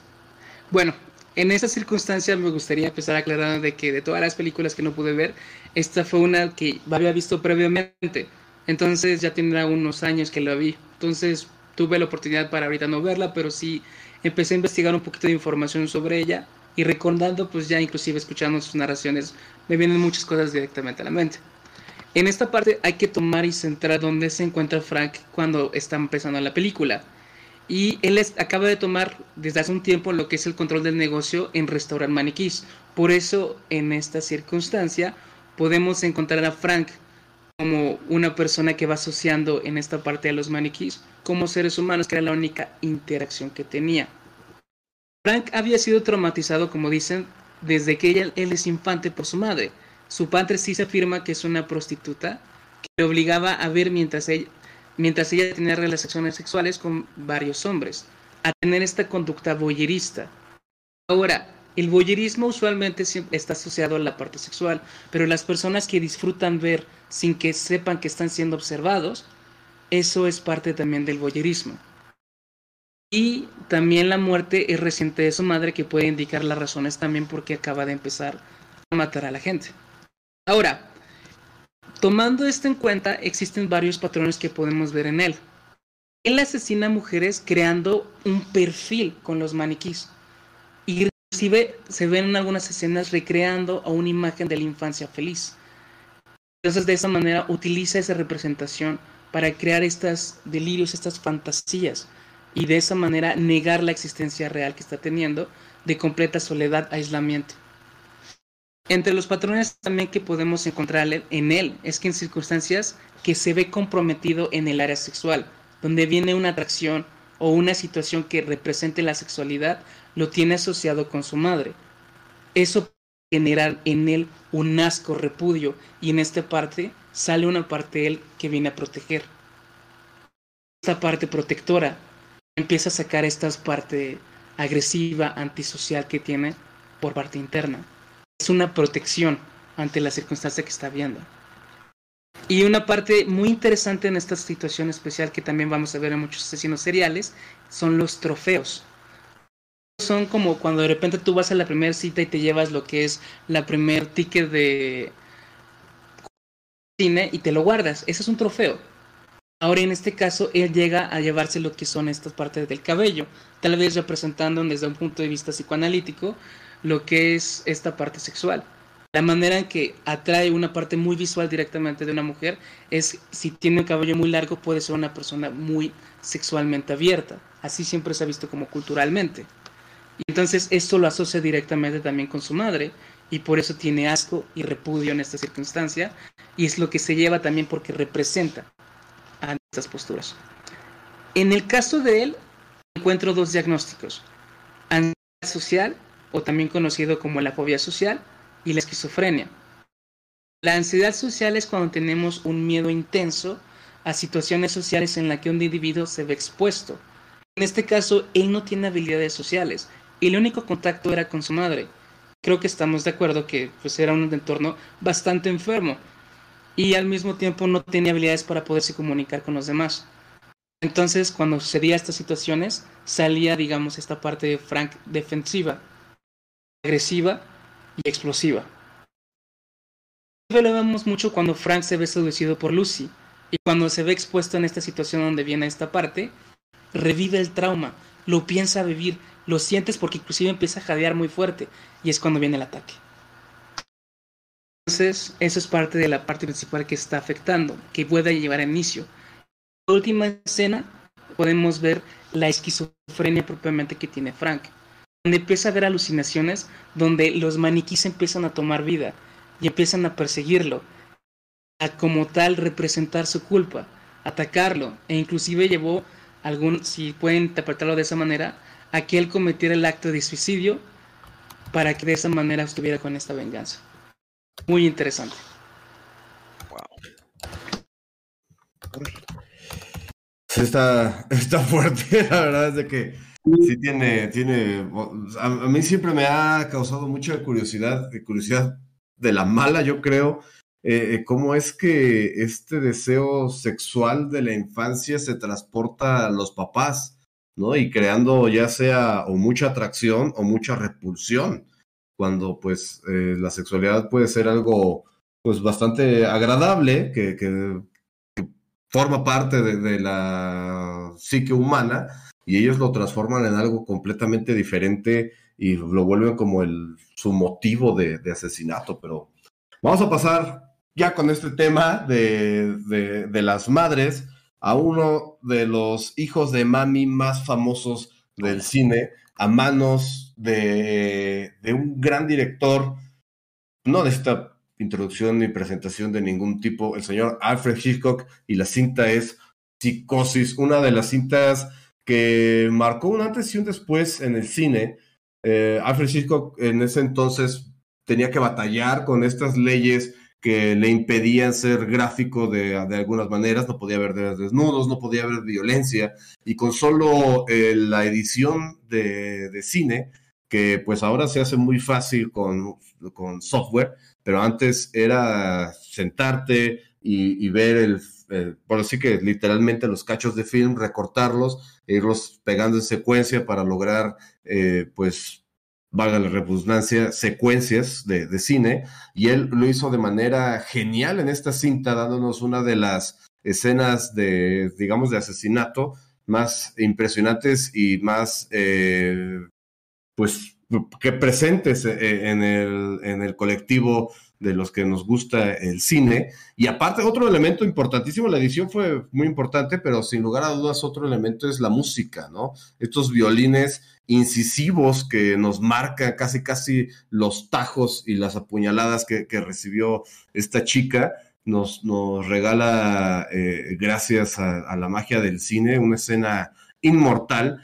Y inmortal también es este personaje, Norman Bates, se convirtió eh, en uno de los asesinos pues más característicos. Hace poco incluso sacaron una serie que se llama Bates Motel, que narraba la infancia de, este joven, que si me lo permite, yo creo que no tenía ya nada que ver, porque si oímos todo lo que nos ha estado hablando eh, eh, el psicólogo Santiago, pues Norman Bates en esa cinta, bueno, en esa serie, no tenía una infancia traumática, la verdad, o sea, tenía problemas, pero no se la pasaba tan mal como, como uno pudiera pensar. Y Norman Bates es uno de esos eh, asesinos que están basados, es, de ficción, pero está basado en un asesino real, eh, que es Ed Gein, que pues es, eh, es, la base de muchos otros asesinos de Leatherface, de Buffalo Bill, del Silencio de los Inocentes, incluso un poco del Dragón Rojo o del mismísimo Hannibal, porque era eh, caníbal y le gustaba, aparte tenía esta como eh, hobby hacer piezas ornamentales con osamenta y piel humana. Eh, tenía candelabros de columnas, de costillas, lámparas hechas con piel, tenía una caja llena de vulvas, cabezas, y, o sea, Muchos dicen que en realidad no mataba a todas sus víctimas, algunas las desenterró, eso sí es un hecho, este, pero sí se llevó la vida de algunas mujeres, otra vez, mm, eh, la mayoría prostitutas de, ese entonces, y Edgin tenía, lo catalogaron como, como retrasado mental, o sea, no tenía el, era un, un, este, Ay, hoy estoy muy mal para recordar cosas, ¿eh? Tal vez necesite tomar alguna medicina. Ah, un Forrest Gump cualquiera, pero con, con rasgos homicidas. Platícanos de esta gran cinta, chef. Una gran cinta, poco más o menos se puede decir de este, eh, pues, verdadero logro del cine, como yo siempre le he dicho por parte de Alfred Hitchcock, porque ya nos decías, ¿no? No solamente lo limitado que estaba para su época, lo limitado o básicamente lo atado de manos que estaba para poder eh, realizar eh, su cine. Hay, un dato, ya que hablabas mucho de esta famosa escena de la ducha, ya llegaremos en, mi secuencia de narrativa a ella, pero en esta escena la sangre que vemos correr eh, por la bañera es en realidad jarabe de chocolate de este que viene en una botellita que se, se apachurra y que, y que podemos untar o, echar en una malteada, eh, pero tenía la consistencia, como es en blanco y negro, tenía la consistencia adecuada para que en esta escena pareciera la sangre que acababa de emanar de la víctima, ¿no? Esa era la, la visión de Alfred Hitchcock de cómo con las cosas más comunes y más habituales, pues podría generar el miedo y el terror, ¿no? Pues en primer lugar, eh, Psicosis es una película con muchos giros. En primer lugar, nos cuenta la historia de esta chica, la, la, primera víctima, y nos hace creer que la historia es en torno a ella, nos hace creer que es la protagonista, y así puede serlo de primera instancia. Ella hace un, fraude en, en la empresa donde trabaja, se escapa con una fuerte suma de dinero, cree que tiene su vida arreglada, y pues en esta huida pasa para ella desafortunadamente en una noche lluviosa por el motel Bates, donde pues se ve obligada a pasar la noche, pero pues ella ya despreocupada ha tomado el riesgo de su vida, pero salió salió a vida ya resuelta con el dinero que se acaba de llevar. Lo que no sabe, lo que no cuenta, pues es que ha ido a caer en un motel donde ocurren cosas, cosas extrañas que nosotros como espectadores podremos, podremos ver de primera instancia. En primer lugar, hablábamos del boyerismo. Norman Bates tiene agujeros en casi todas las habitaciones para espiar, para espiar a sus inquilinas, sobre todo. Pero parece ser que estas conductas por parte de Norman Bates, el encargado, pues nos dejan entrever no son del agrado de alguien superior a él, su madre, ya que pues mientras él espía a, esta chica que creemos será la protagonista de Psicosis, eh, de repente vemos que cuando está en la bañera llega esta silueta con una, un cabello, con un chongo amarrado, nos, nos dan a entender que es una mujer y con cuchillo en mano, pues lleva a cabo esta famosísima escena del cine que ha sido eh, imitada, que, que ha sido homenajeada. Volvemos con lo que decimos cada semana, los Simpson vuelven a, homenajear esta, esta escena casi cuadro por cuadro. Y, pues bueno, ¿no? Eh, en, en esta primera parte de la película, pues ahí queda nuestra protagonista, la que nosotros creíamos que era la protagonista, ¿no? Primer giro argumental que nos da. Lo que sigue de la película, pues será eh, por parte de unos detectives investigar qué pasó con esta chica, ¿no? Investigar porque se han dado cuenta del fraude, la están buscando y todas las pistas, todos los últimos indicios la llevan al Botel Bates, donde empezarán a investigar y llegar a esta conclusión, a este final, que es uno de los más grandes plot twists en la historia del cine cuando eh, eh, no estábamos tan acostumbrados, o bueno, no se estaba tan acostumbrado en esa época, porque bueno, creo que los que estamos aquí ni siquiera existíamos todavía en este mundo. Eh, nos lleva a este plot twist donde no, todo este tiempo nos hicieron creer que Norman Bates se sometía a la voluntad de su madre, una figura ajena a él y que ella era quien comandaba con mano de hierro, pues para al final darnos cuenta y enterarnos que la madre de Norman Bates todo este tiempo estuvo muerta, la tiene literal ahí sentada en una mecedora cuarto de su mansión omnipotente y pues que él se viste con los vestidos y la peluca para eh, tomar la figura, la personalidad y la fuerza de su madre y llevar a cabo estos asesinatos que ella, ella le, le encarga, que ella le, le ordena ante la pérdida de su madre muchos, muchos años antes, nos damos cuenta por el estado de descomposición, de, preservación más bien de este cadáver ya momificado.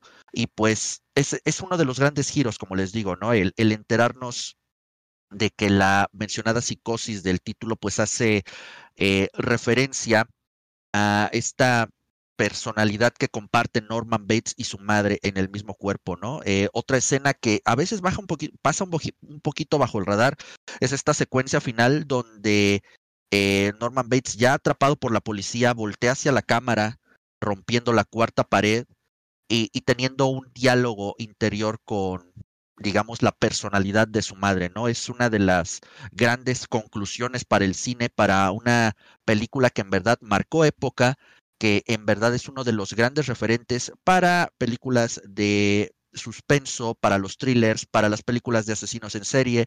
Es el verdadero referente para muchas de las cintas que hemos hablado el día de hoy y que solo podía venir de la mente maestra de Alfred Hitchcock.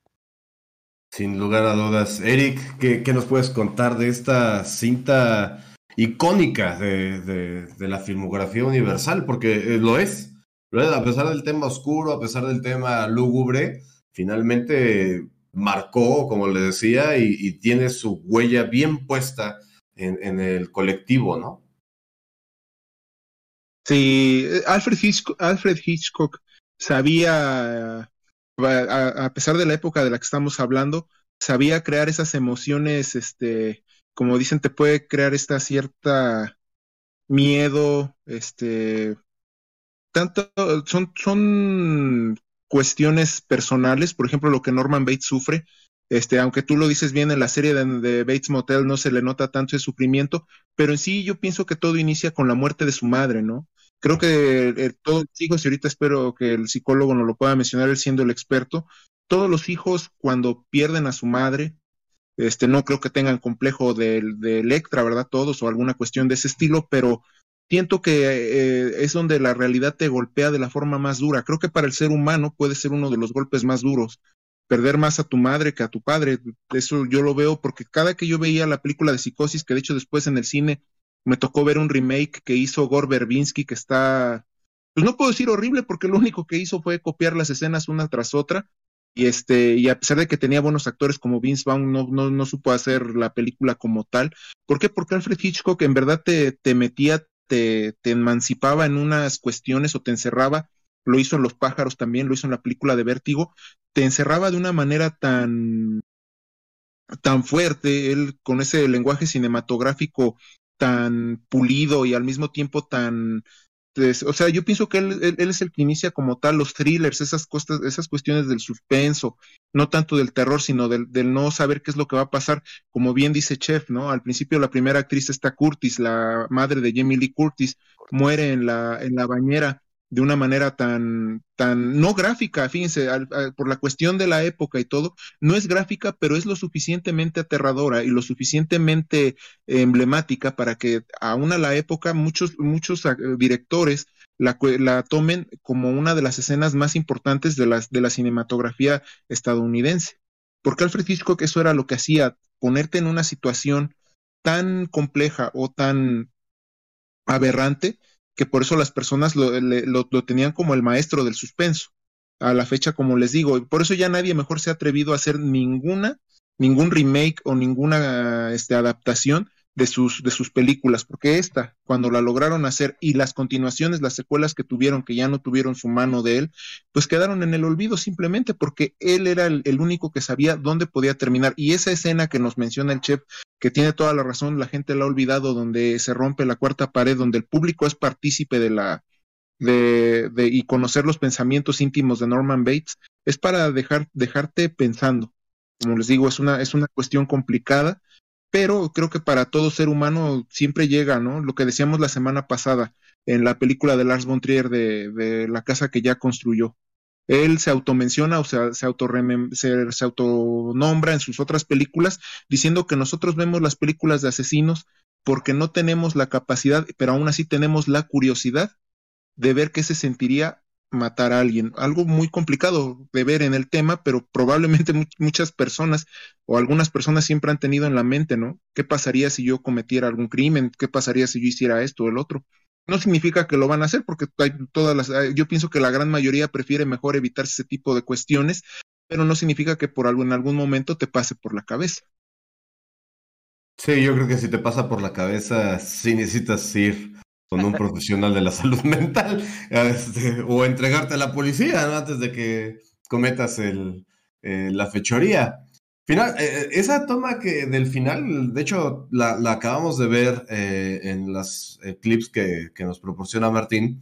Me gusta muchísimo porque mientras lo tienen ahí sentado, Norman Bates va transformándose, ¿no? De, de ser la víctima, van descubriendo y se va convirtiendo en el victimario y cuando finalmente hace esa mirada hacia la cámara, te das cuenta de lo monstruoso que, el monstruo que habitaba dentro de él, ¿no? Y que todo lo que estaban por descubrir, en la toma final, que es este auto saliendo de, lodo, el auto de, la víctima, de, la protagonista, como entre comillas, eh, pues se revela todo el mal que había dentro de Norman. Y bueno, Santi, ¿qué puedes decirnos de Norman Bates?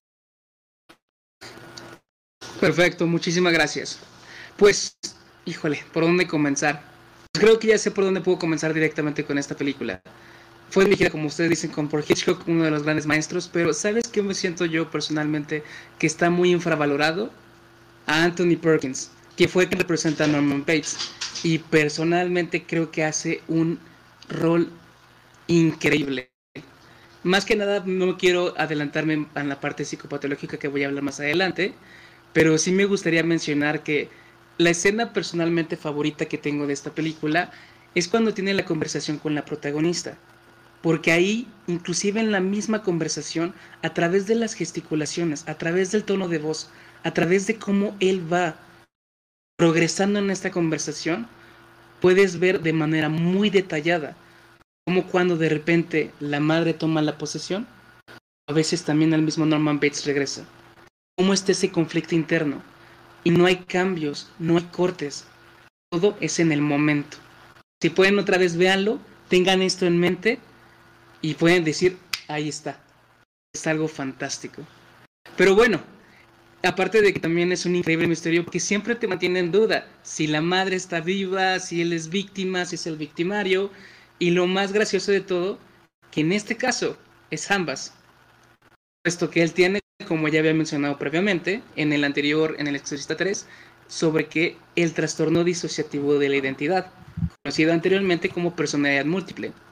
Y como estábamos hablando, es que tiene diferentes identidades, o sea, una persona tiene la capacidad y al mismo tiempo tipo de pensamiento, tipo de conducta, tipo de habla diferente a otra personalidad. Y en este caso vamos a ver dos. Entonces por eso voy a hacer algo muy interesante con Norman Bates. Voy a hablar tanto de la mamá o directamente de Norman para que quede más claro en estas circunstancias cómo está definida ambas identidades y respetar una parte que creo que también creo que tengo que hacer énfasis de un punto de vista general. A pesar de que existen dos identidades dentro de Norman, en la psiquiatría y psicología moderna no se consideran personalidades diferentes. O sea, no se afirma que Norman tiene dos personas adentro. Se afirma que Norman ha construido dos identidades, pero sigue siendo uno, sigue siendo Norman siempre. Tomando en cuenta esto, vamos a hablar un poco, si me dan permiso, de lo que se maneja mucho en los trastornos disociativos de identidad, el manejo de la luz. Mencioné previamente, hago un pequeño paréntesis ahorita porque sí es muy importante en estos casos. De la luz, en este caso hablamos como si fuéramos un grupo de artistas y estamos sentados cada quien en su lugar. En este caso, Roberto está indicando quién, le toca hablar y quién le toca hacer. Digamos que en este momento yo estoy en la luz. Después Roberto toma el rol. Así es como se va manejando. Quien está presente está en la luz y puede hablar. Y después, cuando deja esa personalidad, entra alguien más. A veces pueden haber dos personas. En este caso, como vemos en el diálogo que tiene Norman con su mamá, él habla con su mamá y la mamá le responde. Están dos personas en la luz. O a veces la mamá toma control, o a veces Norman tiene el control. Tomado en cuenta de eso, me gustaría también enfatizar de que, a diferencia de todos los anteriores casos, creo que personalmente no sabría si clasificarlo con un trastorno antisocial a Norman, a diferencia de los otros. Puesto que en, circunstancias, en estas circunstancias estamos viendo que una tiene una respuesta producida por su trastorno psicótico, el TDI. Y madre punitiva sí lo tiene, pero Norman no. Entonces está en esta parte compleja. Ahora, hablando de Norman particularmente, Norman se muestra tranquilo, inhibido, servicial. Norman es una víctima. Y una de las frases muy importantes que está diciendo es que Norman defiende mucho a su madre. Dice, el odio la ha convertido en lo que es ahora. Y también al mismo tiempo vemos que cuando él habla directamente del manicomio, está hablando de esta manera defensiva, pero también de lo que supuestamente él ha visto o posiblemente ha presenciado, cosa que todavía no puedo llegar de acuerdo en cuál de las dos partes. Y como habían dicho previamente, también tiene presencia del voyerismo. Y una de las partes principales que encontramos en Norman, muy similar también en parte de Maniac, es que la atracción que tiene Norman por la mujer lleva a esta parte punitiva. Cuando él se atrae por esta protagonista, él llega a sentirse culpable. Él está siendo un mal niño. Entonces, a través de esto, su identidad punitiva, en este caso su madre, sale como reacción. Si la madre, para recordar una parte, comete esos actos atroces y los borra de su memoria. Si la madre lo mató, significa que él no hizo nada malo. Entonces, evita en su mente responsabilizarse. Y así puede continuar con su vida. Ahora, la personalidad de la madre, que creo que es la más interesante, es una madre punitiva, explosiva, enferma y sobre todo es una victimaria. Y también cabe recalcar una cosa, la madre que estamos viendo es una identidad creada por Norman y no propiamente la madre. Puede ser que Norman no solamente esté recordando lo que vivió, sino también está agregando de una fantasía. Por eso en el Bates Motel vemos que tiene una infancia relativamente normal, digo relativo, pero no llega a los grados que de repente llega a demostrar en esta parte. tal vez puede ser esta circunstancia y que de esa manera Norman quiera antagonizar a la madre. Manera el ser la víctima, el que, es, el que sufre, porque es un buen hijo, porque la madre no puede ser la mala. Entonces, una de las cosas donde sale mucho esta parte y se activa la madre es cuando vienen las partes paranoides. Lo menciona de hecho cuando está hablando con la protagonista. uno nunca sabe las intenciones de los otros y es cuando empieza a mostrarse defensivo. Y también lo directamente cuando está hablando con el detective. Entonces ahí es cuando vemos ese patrón que está representando. Y como habían dicho previamente, aunque no es algo que yo manejo mucho porque esto es más una cosa psicoanalítica, sí está presente lo que es el complejo de Edipo. Puesto que Norman Bates también mató a la persona que se acostaba con su mamá, pero también a su mamá, mientras estaban teniendo el acto sexual, o también conocido como evento primario. Y esta circunstancia puede psicotizar al sujeto lo suficiente para llevar a este trastorno disociativo de identidad. Ahí podemos ver posiblemente cuando se quiebra y empieza a generar esta dinámica. Pues si no ha muerto, no he hecho nada malo. Otra vez repitiendo, dejo de responsabilizarme por esta circunstancia. Oye, Santi, muy interesante, porque fíjate que estaba yo viendo pues algunos otros, eh, ¿cómo se llama? Elementos en, en, YouTube y cosas así de análisis, y decía que a veces los psicópatas no, asesinos seriales en, este, en esta ocasión, no son capaces de identificar que están haciendo algo mal.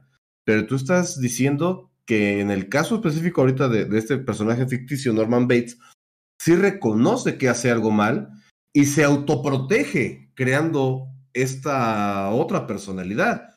Entonces, qué, qué compleja la mente humana que, que, dice a sí mismo, ¿no? O sea, estás haciendo algo mal, pero espérate, espérate. Yo mismo te voy a decir que no estás haciendo algo mal y voy a decir que otra persona dentro de ti lo está haciendo. O sea, es que es una cosa muy, muy increíble para mí. O sea, no, no logro yo ponerlo dentro de mi cabeza.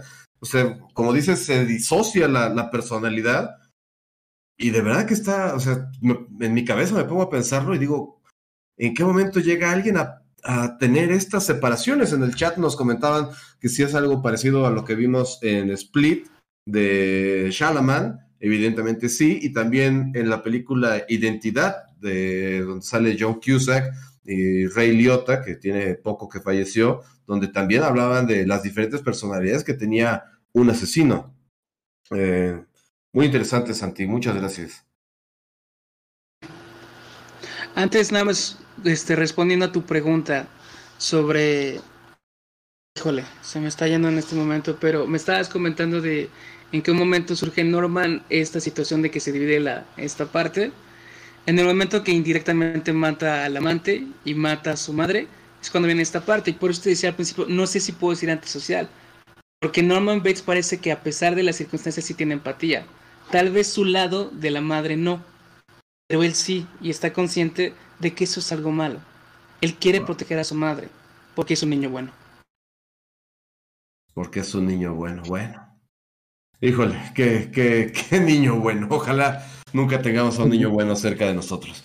Y bueno, vamos a hablar de nuestra última cinta, que por mucho, eh, por el trabajo investigativo, eh, la recreación fiel de las escenas, eh, incluso el trabajo actoral muy bueno de, los protagonistas, es considerada la mejor película de asesinos seriales. A mí en lo particular me gusta muchísimo. Me gusta más Seven, la verdad. O sea, es, me gusta más Seven, pero no podemos omitir el caso del Zodíaco David Fincher. Una de verdad que gran cinta. Tiene todos los elementos que le gustan al director.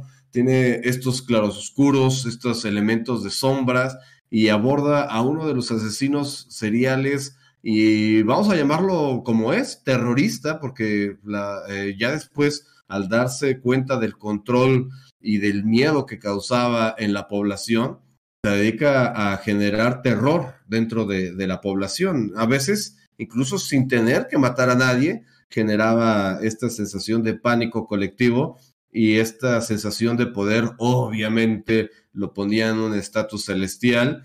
Y bueno, el Zodíaco es la historia de Misterio, que es un reportero, que diga Jake Gyllenhaal, que se encuentra con Iron Man, que es Robert Downey Jr., y con Hulk, que es este, es que aquí ya, pues ya todos son vengadores, ¿no? En algún punto ya todos pueden ser un vengador.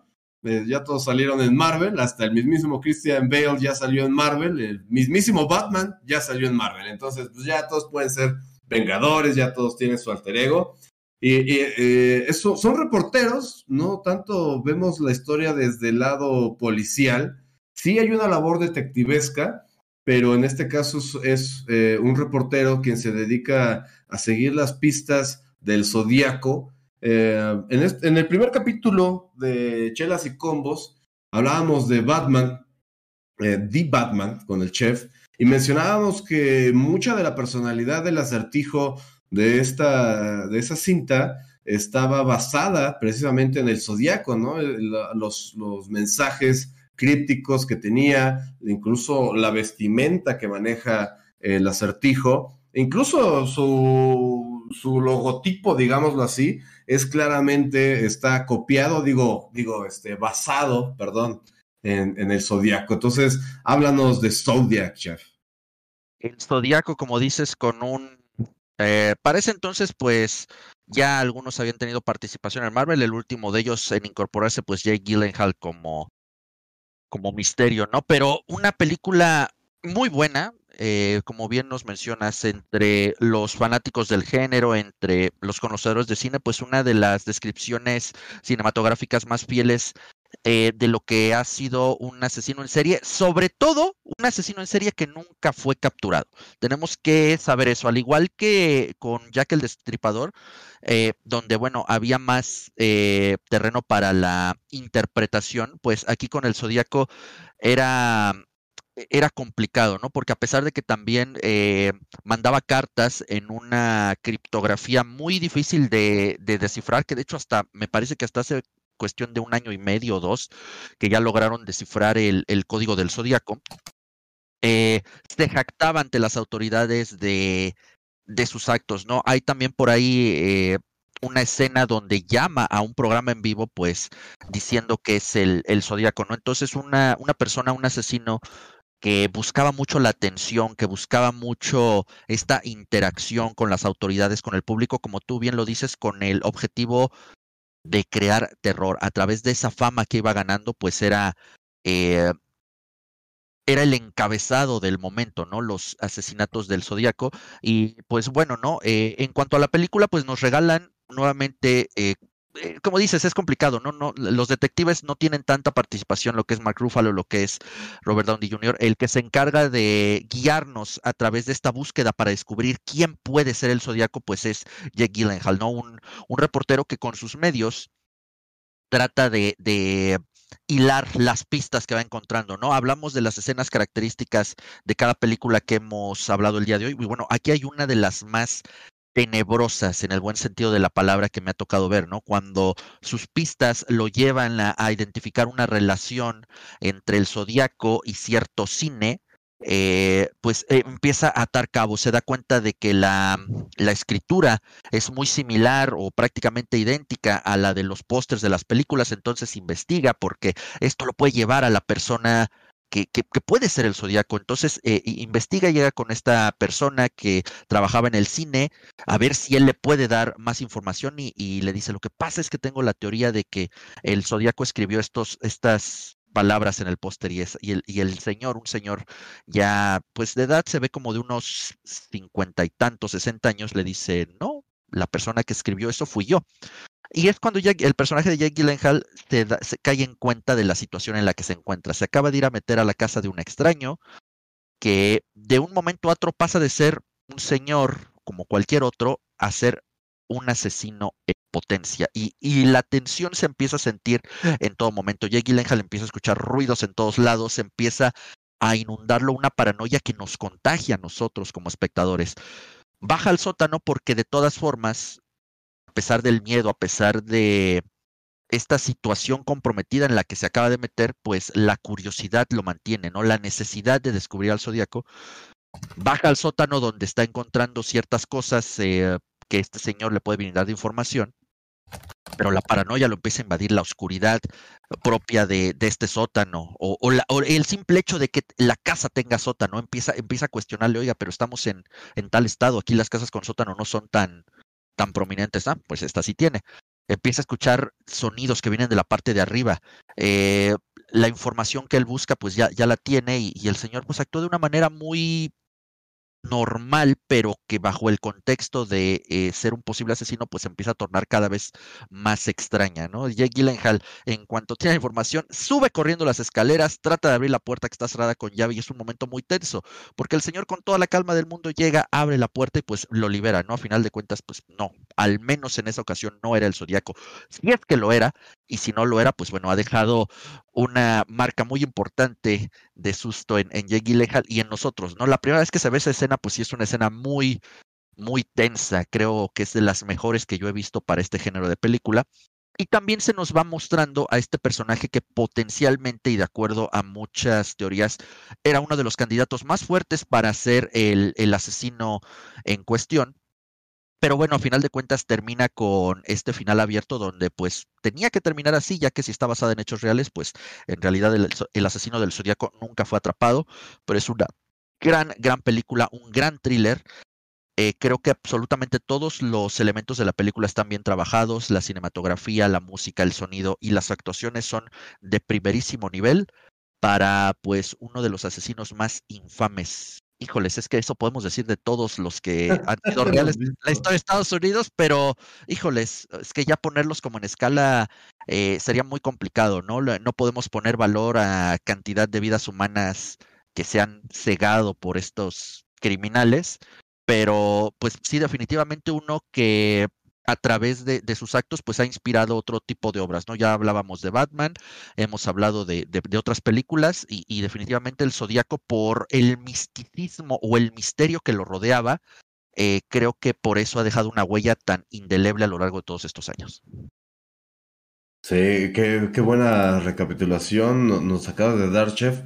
Eh, Eric, ¿qué nos puedes decir de esta cinta del, del gran David Fincher, que yo les decía la otra vez, antes de entrar al programa, que hay que hablar de él, ¿no? Es un gran director, tiene muy buenas cintas, no solo Seven y Zodiac, también tiene El extraño caso de Benjamin Button, tiene este, La red social, tiene esta cinta de Mindhunter, donde pues vuelve a adentrarse en la mente de estos eh, cazadores de, humanos. Y bueno, pues háblanos de ella, Eric el zodiaco, fíjate, ¿qué es lo que hace David Fincher aquí con su arte? Demostrar primero una cosa que de hecho hasta en los archivos policiales está allá en Vallejo, en Vallejo, California, lo que es en, en las partes aledañas de San Francisco. El zodiaco fue demostrado como un hombre demasiado inteligente y calculador. Un asesino que podía burlarse de, de todos, de la policía, de, de toda la sociedad en general de hecho, esa escena que cuenta el chef ahorita mientras la estuvo platicando se me vino a la cabeza porque es, una película que, fíjense, dura más de dos horas y media, pero tiene un ritmo y una tensión tan grande de las escenas que la verdad se te pasa volando desde que cómo inicia. De hecho, tiene una forma de iniciar y de terminar muy, muy interesante, porque así como ves el primer ataque de, del zodiaco, puedes ver que el primer, este, el chavo sobrevive. Este chavo que sobrevive, de hecho, aparece al final en 1991 hablando con un detective y le muestra la foto de quién era el verdad, de quién era el, quien lo atacó, el que le disparó él y a esta, si no recuerdo si apellidaba Ferris, Diane Ferris, este, y, le enseña ahí la foto, le dice es él, y ahí acaba la película, ¿no? Ya empieza toda la remembranza que, hizo Fincher, y de hecho, si ustedes ven el Blu-ray con el material adicional, eh, los comentarios de Fincher son tan buenos porque él dice, yo todas las escenas, por ejemplo, la escena de la, de, del asesinato donde amarran a la, a la pareja, este, este, cómo fue, cómo fue dictada, y de hecho creo que la profesión de la chica todavía no era como tal una abogada, apenas estaba en algo. No recuerdo muy bien porque ahorita, aunque ahí tengo el Blu-ray, la verdad no me dio tiempo de, de, verlo, pero sí, eh, Fincher tuvo esa obsesión, porque la verdad, conforme empiezas a leer sus comentarios, se nota que él para hacer la película sí se, sí se llevó a un límite de investigación porque hasta donde él llegó, el, asesino del Zodíaco se apellidaba Light, creo que era Arthur Light, y apenas el año pasado descubrieron que no. Bueno, de hecho se cuentan muchas cosas, ¿no? El año pasado, mientras fue la pandemia, una de las noticias que dio la vuelta en Estados Unidos es que uh, los oficiales de San Francisco ya habían descubierto que el asesino había muerto en el 2018 y se apellidaba Post. Poste, si le quieren poner así, no recuerdo bien su nombre completo, pero él ya había muerto. Luego se contaba igual la historia de un hombre que en su lecho de muerte le confesó a su amigo que él era el, asesino del zodiaco y pues lo dejó morir y tuvo que ir ante las autoridades y les dijo, ¿saben qué? Mi amigo me confesó esto, me platicó cómo fueron los asesinatos, me platicó cosas que de hecho no salieron en la televisión, no sé si ustedes sepan algo, y los detectives sí lo tomaron muy en cuenta, porque hasta creo que lo, se lo mencionó de, tan, de una forma tan visceral y tan sensible y tan real que su amigo en verdad sí le terminó diciendo a la policía es que me dijo todo esto y la policía empezó a, abrir los archivos y se dio cuenta que era verdad. Y, y, la verdad, el, el, asesino del zodíaco no solo está en el misticismo, sino en, también en su inteligencia, que como dice el chef, ¿no? Tiene poco que acaban de descubrir todos sus anagramas, todo, todo su simbolismo. Y, y, aquí no estamos hablando de una persona que tuviera un alter ego, no estamos hablando de alguien que tuviera un, un problema de personalidad, sino simplemente alguien que estaba muy por encima lamentablemente estaba muy por encima de, del coeficiente intelectual, yo siento, de, normal, y en lugar de ocuparlo para una cuestión positiva, lo ocupó para una cuestión negativa. Y ese tipo de asesinos creo que sí son de temer, ¿no? Asesinos que son muy fríos, que son muy calculadores y que en verdad nunca fueron capturados, son, son una cuestión compleja y demasiado eh, horripilante, si me permiten decirlo. Sí, como bien lo. Y ahorita, pues Santi nos va a hablar de, de él. A, mí me encanta el detalle que una de las cosas por las que se les va es que era ambidiestro para escribir. Y entonces ah, pudo, pudo salir ahí, ¿no? No, no había manera de, de, ligarlo hasta que el personaje de Jake Gyllenhaal se da cuenta de ese detalle y pues ah, ya era tarde, ya era tarde, ya no lo logran capturar. Queda, como bien dicen, de manera ambigua la identidad de este ente que aterrorizó a los Estados Unidos, pero bueno, ya quien no aterroriza a los Estados Unidos, ¿verdad? Ya cada semana aparece un nuevo este, villano para los gringos, ya sea verdad o ya sea que se lo inventen, pero bueno, Santi, ¿qué nos puedes decir del Zodíaco? Claro que sí, Roberto. Pero antes tengo una pregunta que hacerte.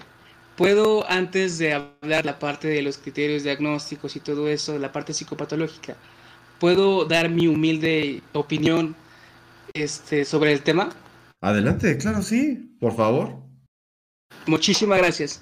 Pues primero que nada, déjame empezar diciendo que sí estoy de acuerdo que es una excelente película. Siempre he sido muy fan de David Fincher. Una de sus películas favoritas para ha sido Gone Girl que creo que es también habla mucho de esta parte que vamos a entrar mucho, que son cómo afectan los medios sociales lo que son esta parte criminal, que vamos a ahondar creo que un poquito más a profundidad más adelante, que tiene que ver mucho ligado con esta parte del zodiaco. Pero te voy a ser honesto, honesto, yo tengo un conflicto muy grande con el zodiaco. Yo sé que se ha mitificado, se ha creado todo una idea de lo que es, analizando, viendo la película y al mismo tiempo es algo que tengo de inclusive de tanto que ver la película, que la película acaba de ver apenas antier, pero siempre he pensado lo mismo, tengo muy conflicto directamente con él. Porque parte de una creencia que he observado mucho, directamente tanto como en sesiones, como también abiertamente en otros lugares afuera, en la vida cotidiana, y quiero saber si están de acuerdo, creencia popular. Dime lo que presumes te diré lo que careces. Pues estás en una fiesta y te dice constantemente, y disculpe por la palabra, pero es que es una anécdota real, ¿sabes qué? Tengo el pito grande. Y te quedas, ah, pues chido, felicidades. Y luego de repente en la fiesta sigues así y continúa otra vez.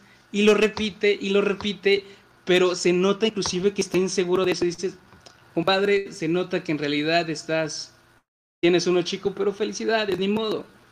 O el tipo, en este caso, constantemente te está diciendo, ¿qué crees? Soy muy inteligente. El zodiaco se dice a sí mismo tener una mente brillante, constantemente enfatizando su intelecto. Tanto que para mi punto de vista humilde, que es muy inseguro por ello. Incluso, piénsenlo, su necesidad de atención fue tan grande lo hizo estar muy cerca de que lo atraparan. Cuando vemos directamente en la película, voy a matar ahorita porque es mi cumpleaños. ¿Qué mente maestra y brillante hace ese tipo de pendejadas? Entonces, asumiendo obviamente el caso que es Lig en estas circunstancias, y estoy basándome más que nada ahorita en la película, más me da coraje de esta, inclusive de la adaptación y del Zodiaco, es que ganó. Y no digo que ganó porque haya ganado en el sentido de que no le cocharon. Más que nada porque tenía un trastorno de personalidad narcisista. Voy a profundizar más adelante. Pero lo que él adora más que cualquier otra cosa es la atención. Eso le excita. Y ser el zodiaco le hace sentir que es alguien importante, trascendental. Cuando en realidad, si le quitas la máscara, dentro puedes encontrar a un cobarde escondiéndote detrás de una pistola, no nadie y, cierto, con mucho tiempo libre. Vamos a hablar directamente ya de Arthur Lee. Entonces, Arthur Lee Allen en esta película representa lo que es el zodiaco y como pueden ver, cosas como que muy graciosas de él, es que no intenta tanto como ocultar su personalidad de que es el zodiaco porque le gusta esa atención a pesar de que nadie sabe que es él, le gusta este misterio. Incluso ven en la parte del reloj, él tenía ahí Zodiac, de una manera cínica para representar su identidad secreta. Es un fan del cine y al mismo tiempo utiliza mucho la inspiración de crear su personaje a través de una película que van mencionando constantemente. Y él empieza supuestamente a cometer esos homicidios después de que lo expulsaran por abusar sexualmente como docente a una alumna de la escuela o intentar hacerlo.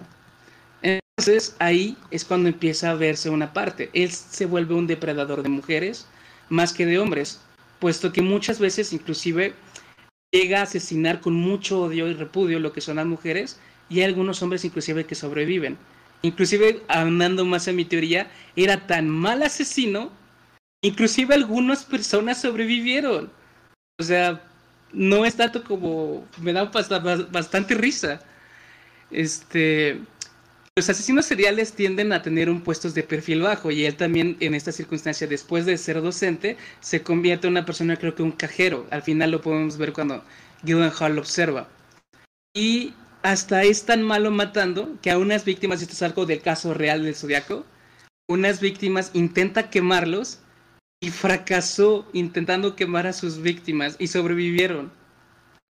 Entonces, para ese tipo de cosas estamos hablando de que, pues, más que nada el Zodiaco lo importante es su legado, no quién es. Ahora, propiamente hablando, vemos que él es un trastorno antisocial de la personalidad y eso sí es definitivamente claro carencia de empatía, rompe la ley, engaña, es impulsivo, es agresivo, tiene muchas cosas. Y al mismo tiempo una cosa que se remarca mucho aquí, que sucede mucho en los trastornos antisociales, por cierto, si tienen amigos así, tengan cuidado, es que él tiende a ser sádico con los animales. Él cazaba. Pero una cosa es cazar por comida y otra cosa es cazar por deporte y otra cosa es cazar por gusto, satisfacción de ver morir al mismo tiempo por hacerlo como...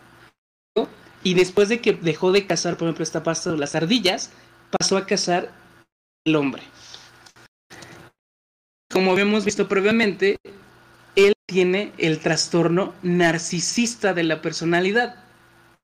Siente grande. Y aparte tiene fantasías de poder, o sea, se siente superior a los demás. Se siente único y irrepetible. Es el zodiaco. Y tiene una necesidad excesiva de admiración, que es algo que podemos ver directamente en esta parte donde lo muestra todo el tiempo en la película. Entonces, antes de concluir con esta parte psicopatológica, me gustaría hablar un poco de la parte social que también representa esta parte. El más grande villano del zodiaco no solamente es el zodiaco, sino los medios sociales, que es la crítica que también creo que quería hacer David Fincher a mi criterio. El problema del Zodiaco es, fue el sensacionalismo que se le dio. como al publicar las cartas incentivaban a una basura de persona a seguir cometiendo crímenes. Y les podría explicar la técnica de por qué o cómo se quita esto, pero imaginen a un bebé que llama la atención. Que extinguir su conducta, no le pones atención porque si de repente la mamá le da la atención, el bebé va a seguir llorando. Ahora vamos a imaginar al zodiaco como un bebé. En este caso es un bebé que llama la atención, mata gente y, si no publicas mis cartas, mis cartas voy a matar a más gente. Pero si publicas tus cartas, ¿qué crees? Siguió matando gente. Entonces ahí está la diferencia en estas circunstancias. El problema aquí fue también tanto la policía, eh, siguió publicando, y también los medios sociales, que buscaban llamar tanto la atención, llaman cuerda, sujeto, que estaba muy trastornado de la cabeza. Bien. Entonces, por último, para poder cerrar con esta parte, porque creo que estoy quitando mucho de su tiempo, cuando ambos se fijan muy fuertemente, tanto Gyllenhaal como también el, caricaturista, y en este caso Lig, que es el zodiaco, toman ese tiempo para reconocer de que se termina lo que de cacería del gato y el ratón. Lo atrapó Gyllenhaal a pesar de que no pudo ser con los policías. Supo quién fue. Él supo que también al mismo tiempo que había sido atrapado. Y es cuando termina esta parte de la obsesión. Cosa que vemos en todos los personajes que estaban dentro. Mientras no encontraban esta parte, acabaron en alcohol. Él fue el único que pudo romper ese ciclo al saber quién era. Entonces, esos son mis criterios, mis opiniones directamente del Zodíaco. Un poquito controversiales, pero me gustaría saber qué piensa. Pues eh, sí, finalmente, como lo decía en un principio de, en esta intervención, eh, se daba sus dosis de poder, ¿no? O sea, ya se sentía él eh, omnipotente, que tenía el poder de generar miedo. Yo creo que para una persona con este tipo de problemas, pues el, el tener esa autoridad sobre los demás los hace sentir, bueno, voladísimos, ¿no? No sé tú, chef. Antes de que se me olvide una idea que tengo o sea, si un bebé deja de llamar la atención y de esa manera el papá no le hace caso, ¿qué sucede? Deja de matar porque el bebé se aburre. En este caso, el Zodíaco está realizando eso dejaron de publicar sus cartas, dejaron, dejó de ser el centro de atención y ¿qué pasó? Se acabó la historia. Sí, perdón, chef. Adelante.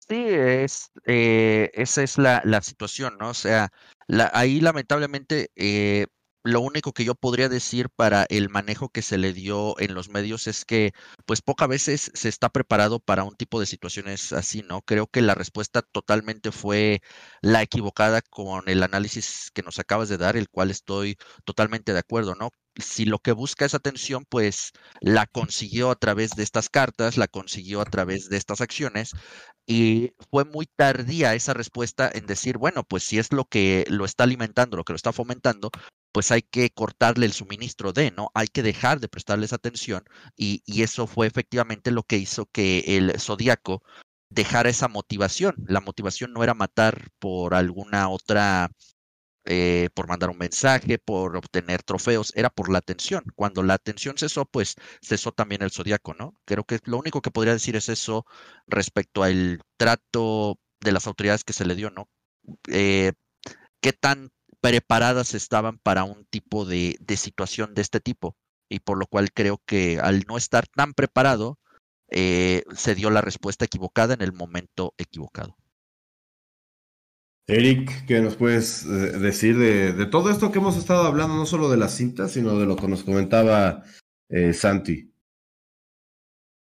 Pues la cuestión del sensacionalismo, yo siento, estamos hablando de los años 70, si mal no recuerdo, 60, 70. Mm, la sociedad norteamericana siempre ha estado en decadencia, ¿no? Es el, la necesidad de, morir, ver cosas sangrientas, pero la, la cuestión ahí, por ejemplo, es, es este, que esa sociedad como tal, y creo que el, psicólogo Santiago lo está diciendo de una manera exacta, eh, necesita de ese morbo, ¿no? Eh, siempre los periódicos, antes de que iniciara el Internet, teníamos la radio, teníamos la televisión, teníamos los periódicos, y todos sabían que se vendía más o tenían más rating cuando había, las, cuando había una cuestión trágica. Lamentablemente yo no sé qué sea, yo, yo no, soy experto en eso, pero creo que es algo que se nota y, ahora que está, ahora que estamos ya post internet, que tenemos todas las vías de comunicación abiertas, que hay muchas plataformas donde te puedes, donde puedes externar tu opinión, es por eso que hoy todos estamos metidos como en una licuadora, ¿no? Creo que Humberto Eco lo mencionaba en una, ¿no?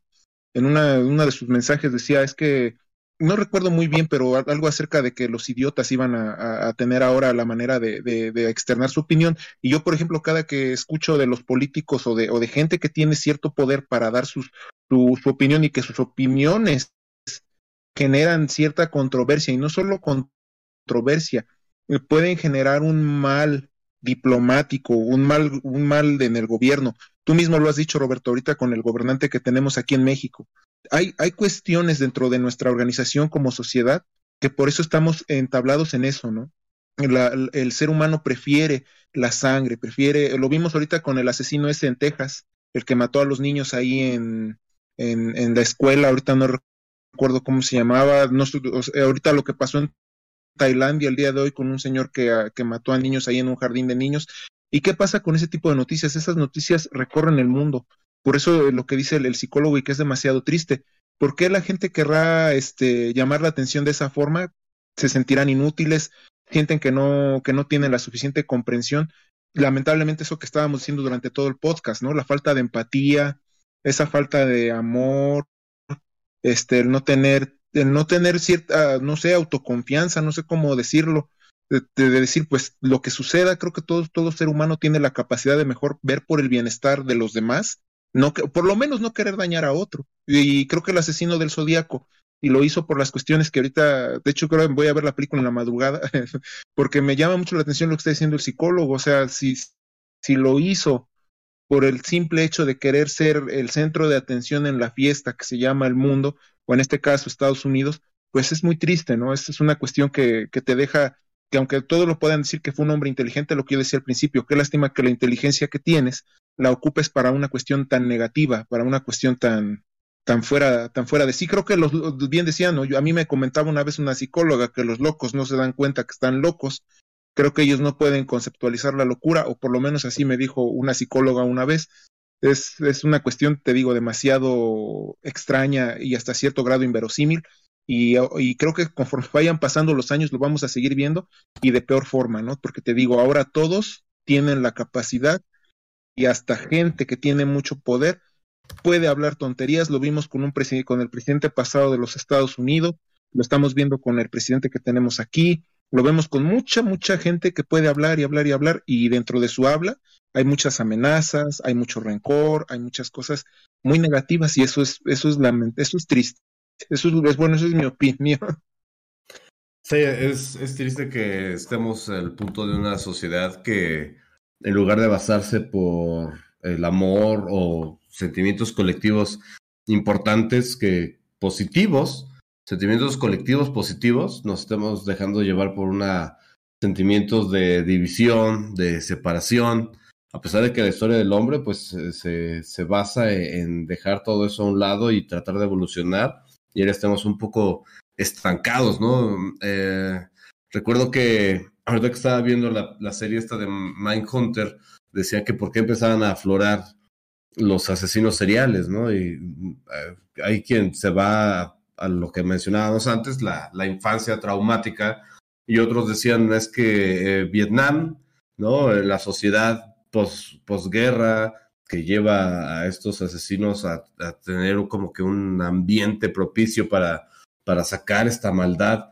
Y bueno, si lo pensamos de otra manera, también el ambiente posguerra y las familias posguerra, pues no quedaron muy bien, ¿no? Muchas familias se ven truncas porque pues a lo mejor el papá no regresa, eh, la mamá no está lista para llevar el peso de toda la casa, eh, ser papá, mamá, más la fuente económica, más criar a los hijos que quedaron huérfanos por el papá que, que ya no regresó después de, de ser reclutado, etcétera. Entonces, pues, Estados Unidos tiene una gran galería de asesinos seriales que representan lo fracturada que está la sociedad. México no está muy lejos, lo mencionábamos en el podcast pasado, eh, hace poco salió el monstruo de Catepec, tenemos a las Mataviejitas, a las Pochanquis, tenemos también grandes eh, fracturas dentro de nuestra sociedad.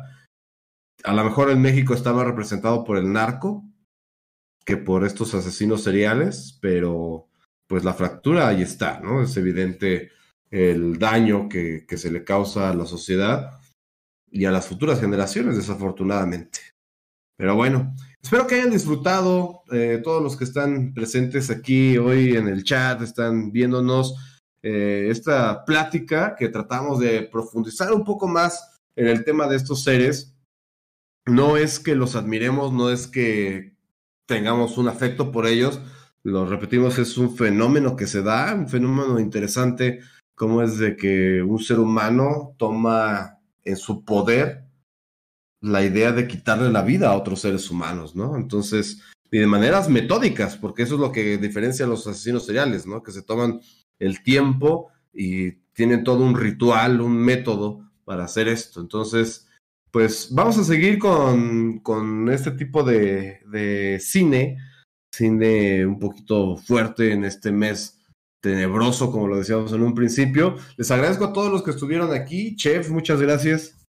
No, gracias a ti, carnal, por nuevamente tenernos aquí en el programa platicando, pues como ya te dije, no de lo que nos gusta. No estaría aquí si no fuera un tema que nos gustara. Como dices, no idolatramos, no ponemos en un pedestal, pero siempre he creído que este tipo de cine que cuenta estas historias eh, cuando tienen un toque de, de, realidad, pues bueno, eh, sirven para la reflexión eh, pues como puntos eh, preventivos, ¿no? Eh, detectar ahí puntos que se pueden prevenir, sobre todo, como dices, en la sociedad norteamericana, donde desafortunadamente esto pulula en gran medida. Sí, sí, en, gran medida ese es el problema. Eric. No, pues muchísimas gracias. Yo la verdad estoy encantado con, o sea, lo mismo, no idolatro a nadie, no nunca voy a a justificar ni a, ni a decir que estas, estas actitudes son buenas, pero en verdad hoy ha sido, y, eh, con el programa, el podcast pasado y este, ha sido una información muy valiosa. Eh, me encantó lo que, las cuestiones ahorita con el psicólogo. Muy, muy buena, muy buena temática. Me, me, encanta escuchar a los que saben, a los que han estudiado acerca de ello. Y en verdad esperemos que, que sigan disfrutando de estos, de estos podcasts cada, cada jueves porque se pueden seguir sacando temas variopintos y que le pueden agradar a todos los escuchas. Gracias, gracias. Santi, una última participación. Claro que sí, Roberto, muchísimas gracias. Y gracias por tus palabras y gracias también, Roberto, por la invitación. Este, me la pasé muy bien y al mismo tiempo hablando de estos temas que, como dices, son controversiales, pero también son llamativos. Nunca está de más saber un poco más de información. Tocarnos en esto, pero también, como decía, hay que saber tener cuidado con esta parte de quién idolatramos una manera y en realidad la responsabilidad que tenemos si seguimos haciendo gana a estas personas de manera inadecuada. Recordar que el Zodíaco fue el primer TikToker. Llama atención, hace viral y esto es la consecuencia. Wow, qué, qué, fuerte reflexión. en un mar de, en un mundo que eh, el TikTok ha cambiado las, las redes sociales Imagínate comparar al Zodíaco con TikTok, está, está cañón. Pero bueno, les agradezco a todos por haber estado otra noche con nosotros, otra noche de cine, cine que toca los ambientes sociales, un reflejo, un espejo de lo que es la sociedad. Y hoy tratamos de analizarlo eh, a profundidad, lo, lo, que más podamos. Muchas gracias por sus comentarios, gracias a Martín que está tras bastidores haciendo la organización de las cámaras, poniendo los clips y todo. Muchas gracias, hermano. Siempre te lo voy a agradecer. Y bueno, nos despedimos. Yo soy Nuster, el hora del casteo. Muchas gracias. Hasta la próxima. Nin.